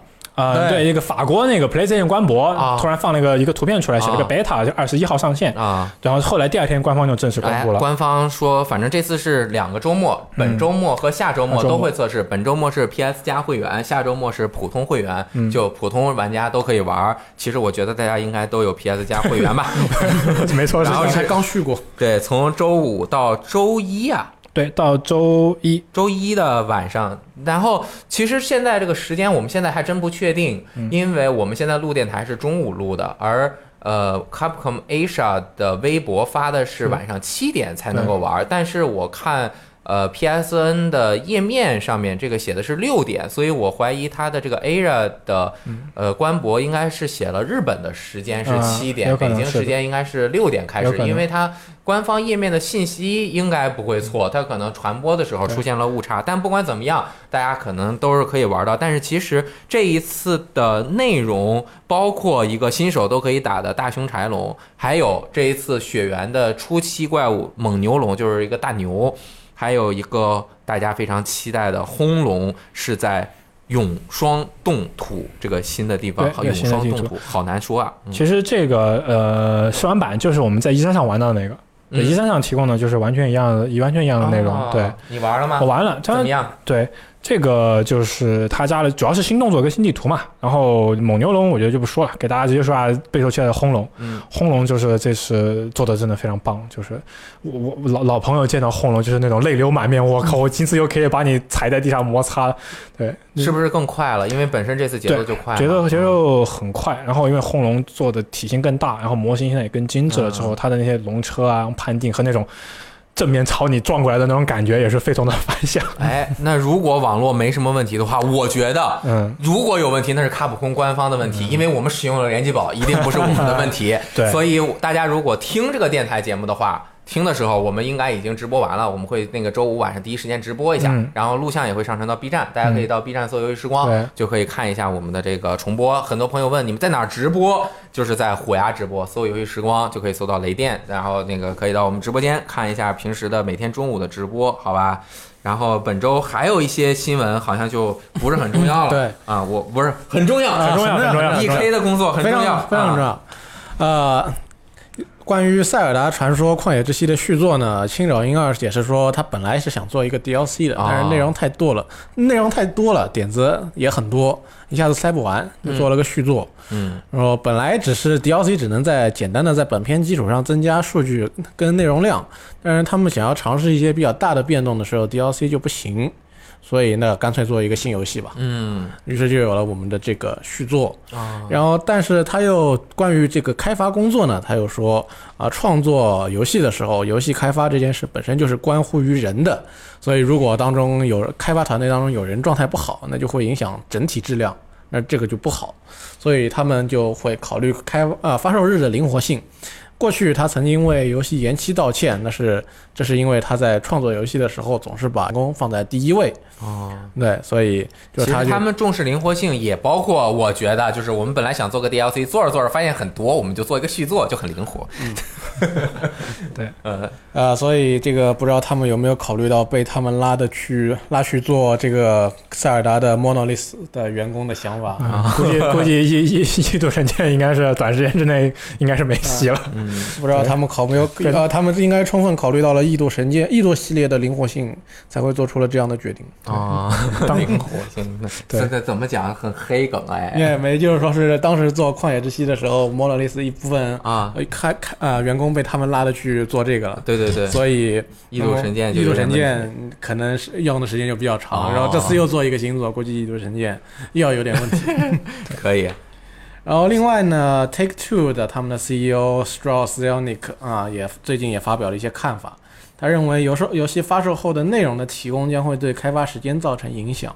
因为现在在游戏出版发售后很在的很长一段时间内，他们可以对后续内容提供支持，那就意味着出版的开发时间没有必要做那么长，因为他们可以先完成一个产品的开发，然后再在后边啊后续更新更多内容。哦，我我有一个例子就很好啊，我先说啊，圣歌六个月就做完了，八个月好吧，八个月。是吧？八个月做完了，就开发时间很短，然后后面慢慢更新，慢慢更新啊，八个，月对，嗯但他们这个应该是根据 他们公司自己的产品做出的这样的一个说法，比如说像啊。呃，那个 Rockstar 他们一个游戏做八年，那啊。Take Two 可太能觉得以后没有必要再一下子做八年。哦。比如说像它，比如说像 GTA Online，它一更一更新已经也更了五年多了吧。然后嗯，既然它这个游戏一个游戏能够更五年，的以后有别的游戏采用这个方法也不是不可以。这个这个模式，像啊啊那个大镖客 Online 现在也是刚刚上线正式版没多久，嗯其实它是去年跟着那个一起上一起发售的，嗯但它其实也是一直在跟跟跟跟跟，嗯最近才刚刚上线正式版，然后还在不停的加内容。它其实就是这个 online 模式，它就是它像他这样说的，先发售一个基基础版，然后不停的免费更新、免费更新、免费迭代，使劲的迭代到一个还不错的状态，我觉得他这次的两个发言点都很危险都，很危险。第二个也很危险，对，第二个他觉得向下兼容从实际情况来看并不重要。他觉得，除非是那些真正的商业考古学家，否则还真没有人愿意去玩那些非常老的，比如说像 PS 二时代的游戏。大多数玩家可能嘴巴里说想要，但其实并不会真的去玩。但其其实我觉得哈，嗯他是站在一个游戏开发商和发行商的角度去看的。就这个游戏，就是 OK，你向下兼容，呃，或者说这个游戏对他来说，这个游戏我卖出去了，我最大的一波收益可能就是这个游戏的头一年嗯就就完事儿了，对他来说。然后如果我费很大的劲儿去，就是如果他不是特别受欢迎的话，我费很大的劲儿去去去移植它，其实没有意义，而且会想去玩一个。五六年前的老游戏的人是很少的一部分人，就是对这这这个厂商来说，实际收益是很低的，但是对于游戏的主机平台方来说，是就是意义是不一样的。嗯这个相当于向下兼容是稳定它和扩大它的游戏库，嗯，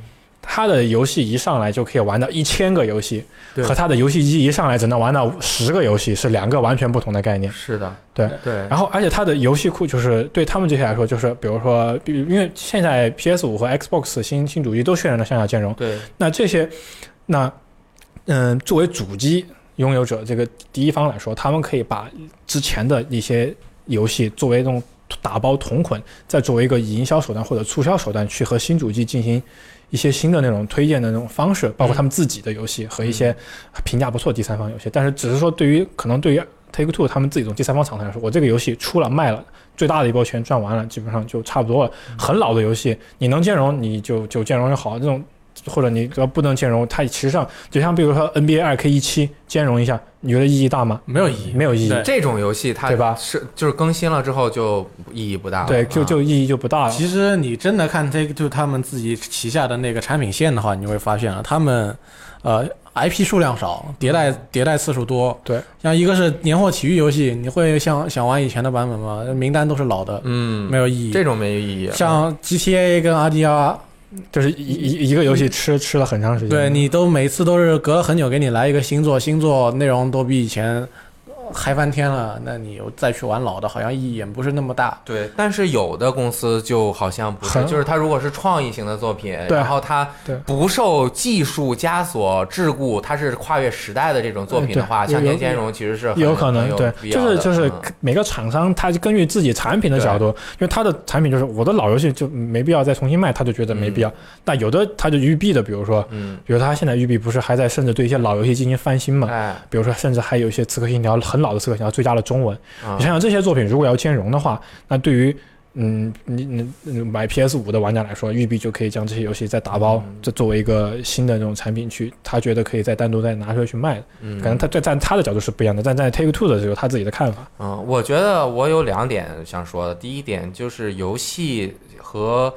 嗯、这游戏是一个工业产品，它嗯还是很大部分的游戏啊，嗯它是受这个你的技术限制的。就是如果你跨越了太多的时代，能够留下来让人继续体验到，尤其是新玩家，嗯或者是现在的已经改变了你的生活习惯的老玩家，他再去玩过去的作品，也会因为时代的变化而觉得不是当年的那个味道。没错这些是是有这样的作品的，但其实我觉得向前兼容一代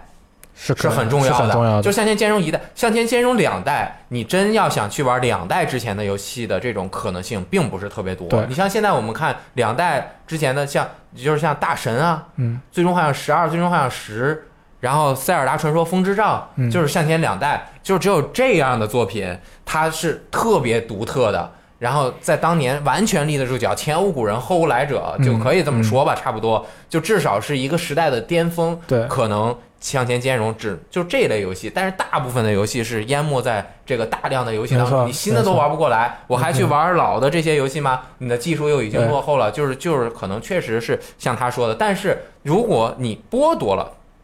玩家的向前玩的这个权利，那玩家没得选择，我就是要玩。FIFA 九八，我就是要踢这个世界波，对吧？你你不让我玩了，我就随便举个例子啊，我就是要玩某一代，嗯你不让我玩了是，他就可能会觉得对于厂商来说的话，他们其实更愿意说你要玩老的，你再去淘一手淘一台二手旧主机呗。啊，我觉得对于他们来说更吸引他们的一点就是，你们都去玩老游戏，我们做了新游戏，谁就怎么卖啊对吧？对吧？我我们是希望大家玩新游戏，喜欢新游戏，这也是他们在就是能够不停的更新，像 FIFA、NBA 他们这种商业模式，对我出新的，你玩就他新的，就非法按你说按大家的看法，那早就应该出现一个服务型游戏，更新阵容和模式就可以了。是啊。但，他就是要卖新作，啊其实是原因是一样的。对嗯，按照 Take Two 他觉得真没必要。我反正每一次做游戏自己超越自己，你 GTA 五完了，没错。你，玩你要去玩 GTA 三吗？对，嗯，好，反正向前先生每次都会讨论一番啊，嗯就是呃月讨，下面一个新闻就很开心了啊。嗯嗯，真的很开心吗？嗯，就是很很好玩，就听了之后就会 呃哈哈大笑。啊、e a 负责法律事务的一位副总裁，他叫凯瑞霍凯利霍普金斯，表示开箱其实是一种惊喜机制，而且符合道德常理。他说，就类比于玩具行业，有些玩具会在里边做一些惊喜，比如说像开个小核弹之类的，那他们就把这种机制做到了非法里边。那说这这也是很有意思，很有意思嘛。虽然他们在一些国家，比如说像比利时跟荷兰，遵守遵守当地的法律，把开箱做了改变，但是他们觉得我们其实这只是为了我们能游戏能在那里卖而已，我们并不同意这种观点。嗯，嗯，哎，如果他这这么对对比，那你扭蛋机也是，我不知道扭出来的是什么，我扭出来啊，好惊喜。实体氪金，呃，不太不太好评价，它反正怎么说都行吧，这个惊喜机制，是让你花了钱了就很惊喜啊！哇操，现在花了一百块什么都没有，好惊喜啊！这这这这个这个这个机制其实是很难去就是定义，它还有很多诡辩的角度，就是去去去去辩解这个东西的一个为了自己的商业模式对，因为因为他身份和立场，他必须得对吧？用这个态度去说这个事儿。嗯我觉得他们也选择了一路就是就是把这个或就是态度坚持到底。我觉得坚持，我觉得我觉得也也不错，对吧？我觉得这个并不是很好笑，最好笑的是去在今年的某一个时间段。过去曾经将 SE 变成手游大厂的和田洋一表示，哎，日本要是不像欧美、欧洲等这些国家一样，呃，禁止氪金的话，呃，那日本就要完蛋了。啊，啊，这个其实是一种，呃，像感冒一样，会在游戏开发或者游戏市场中互相传染。就是你挣钱的方法，就是如果大家觉得这个确实好挣钱，啊、那它确实会影响游戏哎整个市场。就是就是其实内容其比例呃，雷震老师的意思其实就是说，就这个赚钱，大家就朝就是朝这个方向使劲做，然后就导致整个产业会变得畸形，或者就是像有有点那种劣币驱逐良币的那种大概这种意思哈。但其实说到这点，我还今天刚好看到一个数据，嗯就挺有意思的。嗯就今年总结了一三上最受关注、最就是热度最高、哎讨论最多，然后最受粉丝们欢迎的一款，就是就是 Top Top Ten，刚好这 Top Ten 几乎都是单机游戏。嗯都很 几乎都不是我们提到的这种就是氪金服务型的这种游戏。我觉得其实这也是一个是呃玩家本身会去呃怎么说呢？呃，去辨别这些这些类型的东西，就是它有一部分游戏它是服务型的，它是它服务的一一部分人会有一部分人，他会有这么一个自己的一个空间，但是我们也同时不会忘记，就是这个市场还有一些嗯非常好的那种优秀的这种单机、单机的作品，他们他们的这个呃那倒是，对，它是他们有自，就是两边其实是不冲突的。我觉得那边是做它的服务型的，它它服务的就是这个游戏。你看，它虽然并没有占到很高的热度，比如说什么非法星座，或者比如说呃 RK 的星座之类的东西，它每年赚的钱很多，但它其实最受关注的、最受欢迎的、玩家最认可的，还是那些单机游戏，那些好的、优秀的故事、优秀的画面的那种带给我们优秀体验的那些游戏。对，其实是多元化，它肯定会在同一个空间中同时存在两种，或者是甚至更多种，包括中间地带的这种黑色、白色、灰色，它会混合在一起，而且它比例会不停的变化，嗯。它根据这个受众也会影响它的内容，然后呃，真正生产这些内容的人也会互相影响，它是这样。混会会变的，就是三十年河东，三十年河西，就是很正常的。嗯。其实就是你厂商当时想赚钱，他们会就是用这种方式去去想办法更更多的收益，但是玩家他是去会辨别这个东西的。这样一旦你跨过了某条线到不可接受的程度，E A 去年就是前几年就遭过这种这种东西，嗯就是我可以接受你是是赚钱嘛，商业公司，但是这有条线的。就有条线在这个地方，就是一旦过那条线，厂商就会被就是 back on fire 的那种感觉，对对对，你就没法再往前走。就是其实要真正做到，就是去决定市场的东西，不是这些公司，是这些消费者本身。嗯，就是你消费了什么东西，对然后这个市场就会成什么样子。对，然后就美国市场现在的主流趋势依然还是说，他们是认可那种大型的单机啊，就是这种我们所谓的传统的那个 video game。然后这类游戏就是开箱这类东西，它服务的可能是不同的人群，可能是一小部分人群，就是两边我觉得会会是一种共生共共长的关系。就这些从这里面赚钱，然后呢再会反哺到推出一些那种单机那种单机游戏，或者是单机游戏开发出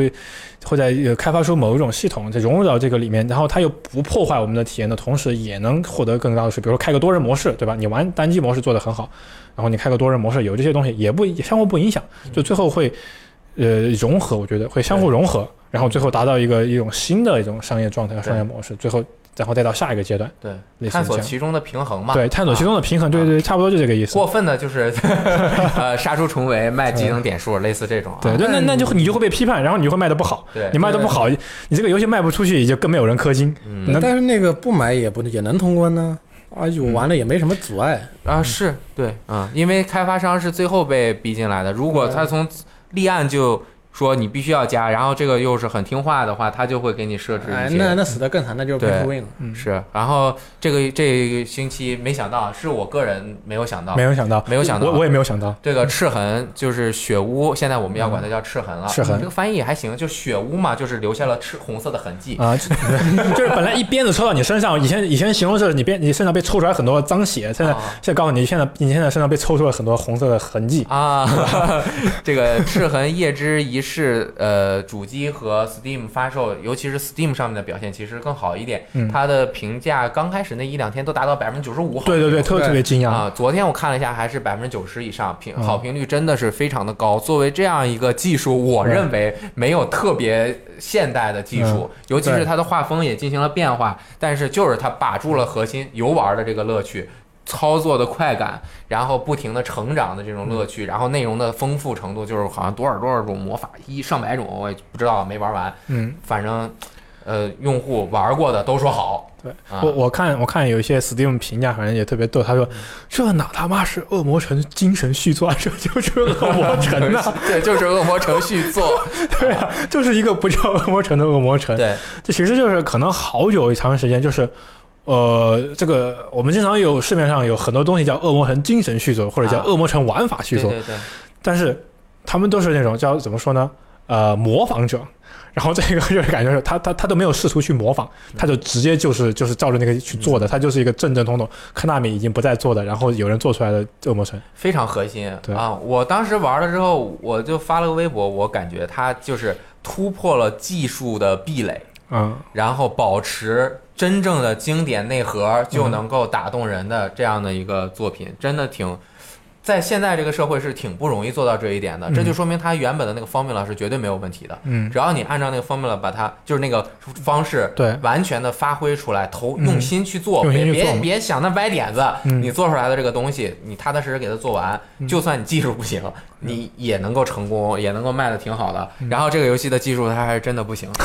果然就出现了问题。Steam 版还可以，然后主机版那个各种各样的问题，但是它经过后面慢慢的更新也是能够解决的。现在的这个问题，我们会在电台里面跟大家讲一下，应该真正玩的人可能也知道了，就是现在因为未来要更新的一个1.02版本，PS 好像已经更新了，会导致你之前已经开在1.02之前版本的存档，打到打完双头龙 BOSS 之后的一个宝箱里面的呃东西，会在1.02版中没有。也就是说，如果你在1.02版之前开的存档，然后你到那个宝箱的时候，它是那个剧情道具没法拿到，所以你就没有办法继续下去了。所以当更新了1.02版之后，你就要把原来存档删掉，只能重新玩一个。啊，这个是它没有办法。对，或者我觉得嗯就是你一直用这个档，你把那块打过去，然后你再更新1.02，可能也能够过去。嗯对我个人觉得啊，但这个不好说，因为嗯如果你游戏像，如果你 PS 四像我一样是喜欢开着待机的话，啊待机过程中自动更新了，嗯，那就那你就完蛋了。是最好的办法就是等官方更新。啊，然后 Xbox 未来好像还没有更新一点零二但是更新了，你现在的存档也会在时候遇到问题，所以你要么现在赶紧打通先，打打打过那个地方 对，要么你但是也玩家也不知道是哪一个地方啊，双头龙嘛。就就是很很奇怪的一个、嗯一个问题。包括其实它刚开始更新了之后，呃，一点零一版的时候也有一些 bug，就不说了，就是它嗯本地化或者是它调语言的时候会呃不停的重现。但是现在它更新了版本之后，应该这些问题都解决了。但但我觉得其实这也反映出就是玩家对于这种游戏的一个态度，就哎是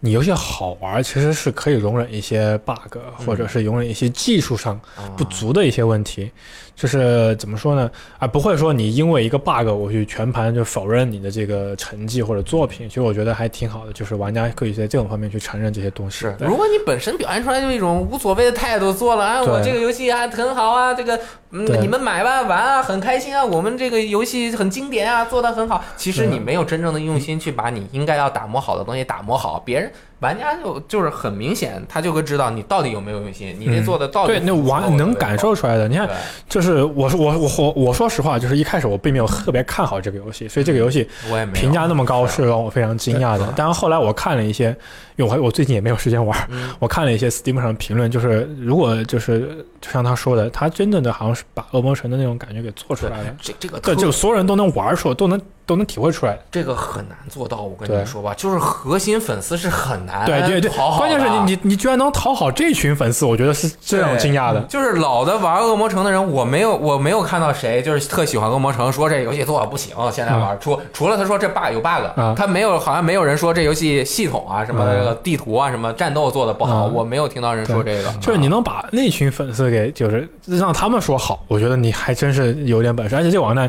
Steam 评分也高，然后我们网站也有九点三分，啊，对吧？我们网站就是这算总分算还蛮高的了，对有将近一百个人评评价，不是那种只有十个人打分的游戏。这就说明只要是你喜欢玩恶魔城、喜欢玩这一类游戏的，嗯都可以玩一下。对，其实这个是个不错的游戏。如果你如果你觉得现在还有点小问题，你就再等等嘛，就是这些问题都是可以慢慢修复的。而且官方也说了，后面还会呃更新那个补丁，会加入什么 Boss Rush 啊，嗯很多很多新的模式，大概也就是在这个月的样子。嗯你嗯，可以这个时这段时间没时间再等等，七八月又是暑假，对吧？那游戏那么多，随时都可以到时候更新好了，bug 修复了，捡起来玩。对，而且也不贵是一百多 Steam，但是主机版稍贵一点，好像两三百。啊。这个就是看在大家各自设备平台选择了，这个没什么可说实的了。呃，主机版运行效率不错，嗯呃，真的很流畅，就是六十帧，我没玩特别靠后，我玩了两三个小时，很流畅。但嗯是它的画质相对于 Steam 的 PC 版的最高画质还是差那么一点。就是那天我们直播看到那个月亮很奇怪，是停在那个城堡中间，被月亮后面还有还有那个楼，你知道吗？嗯月亮后面有城堡，就是它是。浮在各个场景中间的，啊啊啊然后我当时还说：“哎呦，这月亮都不圆，肯定是假的，因为看那月亮是一一格儿，就是像方块儿的嘛，啊就是它边儿是小横线那个那个那样的。我知道那个但其实我玩 Steam 版就是特别圆，特别圆，特别圆对，就是它它那个画质是有一点点有一点点差异，但是不影响玩，嗯，不影响玩。嗯，说明这个技术还是这个临时众筹出来的工作室技术还是不能不那么完善。那好，我们还有两个新闻，嗯，呃，有关怪物猎人，不过不是世界。嗯啊，网游《怪物猎人：边境 Z》将会在二零一九年十二月十八日正式停服。呃，卡普空表示停服呢，是因为他们认为在未来已经难以继续向玩家们提供满意的服务了，所以这个游戏就这么结束了。哎，这个游戏其实就是 MHF 二零零七年，它登陆了特别多平台，当时 PSV 巨巨巨巨多，然后什么 PS 三、X 三六零、PC、PSV，然后 PS 四，嗯然后反正都有。其实它也对《怪物猎人》正片有一些探索的影响。它它其实是一个怎么说呢？像是一个魔改版的怪物猎人，。嗯，它就探索嘛，我们对。试嘛，我们网游对试对它什么网游逆传输对对对，然后还有一些特别神棍的武器，嗯。然后那什么，BOSS 也特别夸张，还有好多好多可以十几个人一起联机，一起联机狩猎。他还有一个就叫什么斧磁力符，还有穿龙棍这种武器，不知道有没有机会加到世界这个正片正统作品里面。嗯。反正它这个其实还蛮有特色的一个游戏。然后它的这个说法，反正停运的说法也非常奇怪，叫认为在未来难以继续向玩家提供满意的服务。就这个停运理由，我觉得还蛮神奇的。我不知道有没有可能是因为他们要去更多的辅助昂嗯世界的开发。但是一但是因为好像说这两个团队其实是在两个地方，一个在东京，一个在大阪，就是一个在分部，一个在总部。嗯、但是也有可能是两边协同开发嘛，我觉得是有可能，因为它现在的定位其实跟 online 是有点呃跟世界是有点冲突的。哦但其实我觉得是它零七年到现在十对几年了，十二年的它这个引擎啊、画面很难吸引新玩家了，它需要要么就得重新做一个，或者你做个有可能有可能就是啊现在就全力辅助世界，对嗯把世实际上界做大，它因为作为一款运营十二年的游戏，说明它很多地方还是有可取的。已经跟不上时代了。它再就是说再怎么修修补补，它这个游戏的本体也就这个样了。哎，可能已经感觉是已经难以为继了，嗯不如要么就就此结束吧。以后是不是再出一个什么《怪物猎人边境二》哎二，嗯那也是有可能的事情，嗯，因为它现在这个框架已经不能再让它发挥更好的游戏效果了。对，其实前一阵儿不是也说《怪物猎人不边境》，就是《怪物猎人 Online 也》也要今年关服嘛？啊，对对，是已经不能充就是充钱了国内的这边也是被关啊，了对，那个腾讯的 Online 也是结束了。所以很有可能他开发一个新的。有可能是集中资源做个新的，或者对对。然后最后一个信息，呃，很重要啊，就是 PS 四国行游戏又要发售了。PS PlayStation 中国宣布，《乐克乐克》重置版国行版于六月十九日发售，大家现在听到的时候已经可以买到了，售价是九十九元。重置版以 4K 高清画质呈现了轻松而又充满生机的乐克乐克世界，并通过无线控制器强化了游戏操作，让玩家可以通过倾斜或碰撞游戏舞台操作乐克乐克，帮助他们免于伤害，完成关卡。这个信息其实就是说啊，恢复恢复了啊，要开始发游戏了，希望那个加油加油，多发点好游戏啊！那个好像 Xbox 上面也有新的游戏要发售了嗯，对，啊，然后两边开始又有点新游戏了，不容易。对，加油！那个，我们今天的这个一周新闻评论就到此结束了，也没有这个呃内容还是挺丰富的，没有主编往来了，那个有点累。我们今天的节目就到此结束了嗯啊、感谢骑士从一三前方和我们连线进行 啊回来连线啊。回来就说说这是感想，啊，然后希望大家玩的愉快，感谢 EK 啊，感谢大家收听，拜拜。拜拜。拜拜。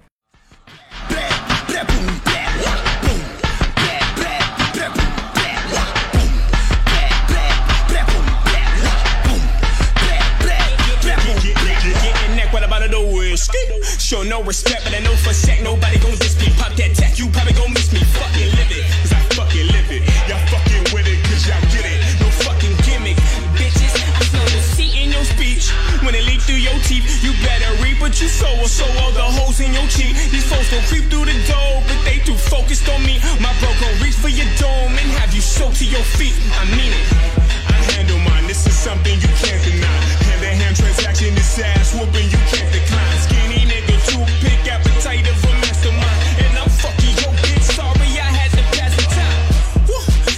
Too focused on your image, put your life behind these bars, but you can't live out your own sentence, homie. Tell me what the business, put your money where your mouth is. Flip these pancakes and these honeys while I'm yelling out blouses. I'm out. Moved. Blah, blah, blah, blah, blah, Getting moved.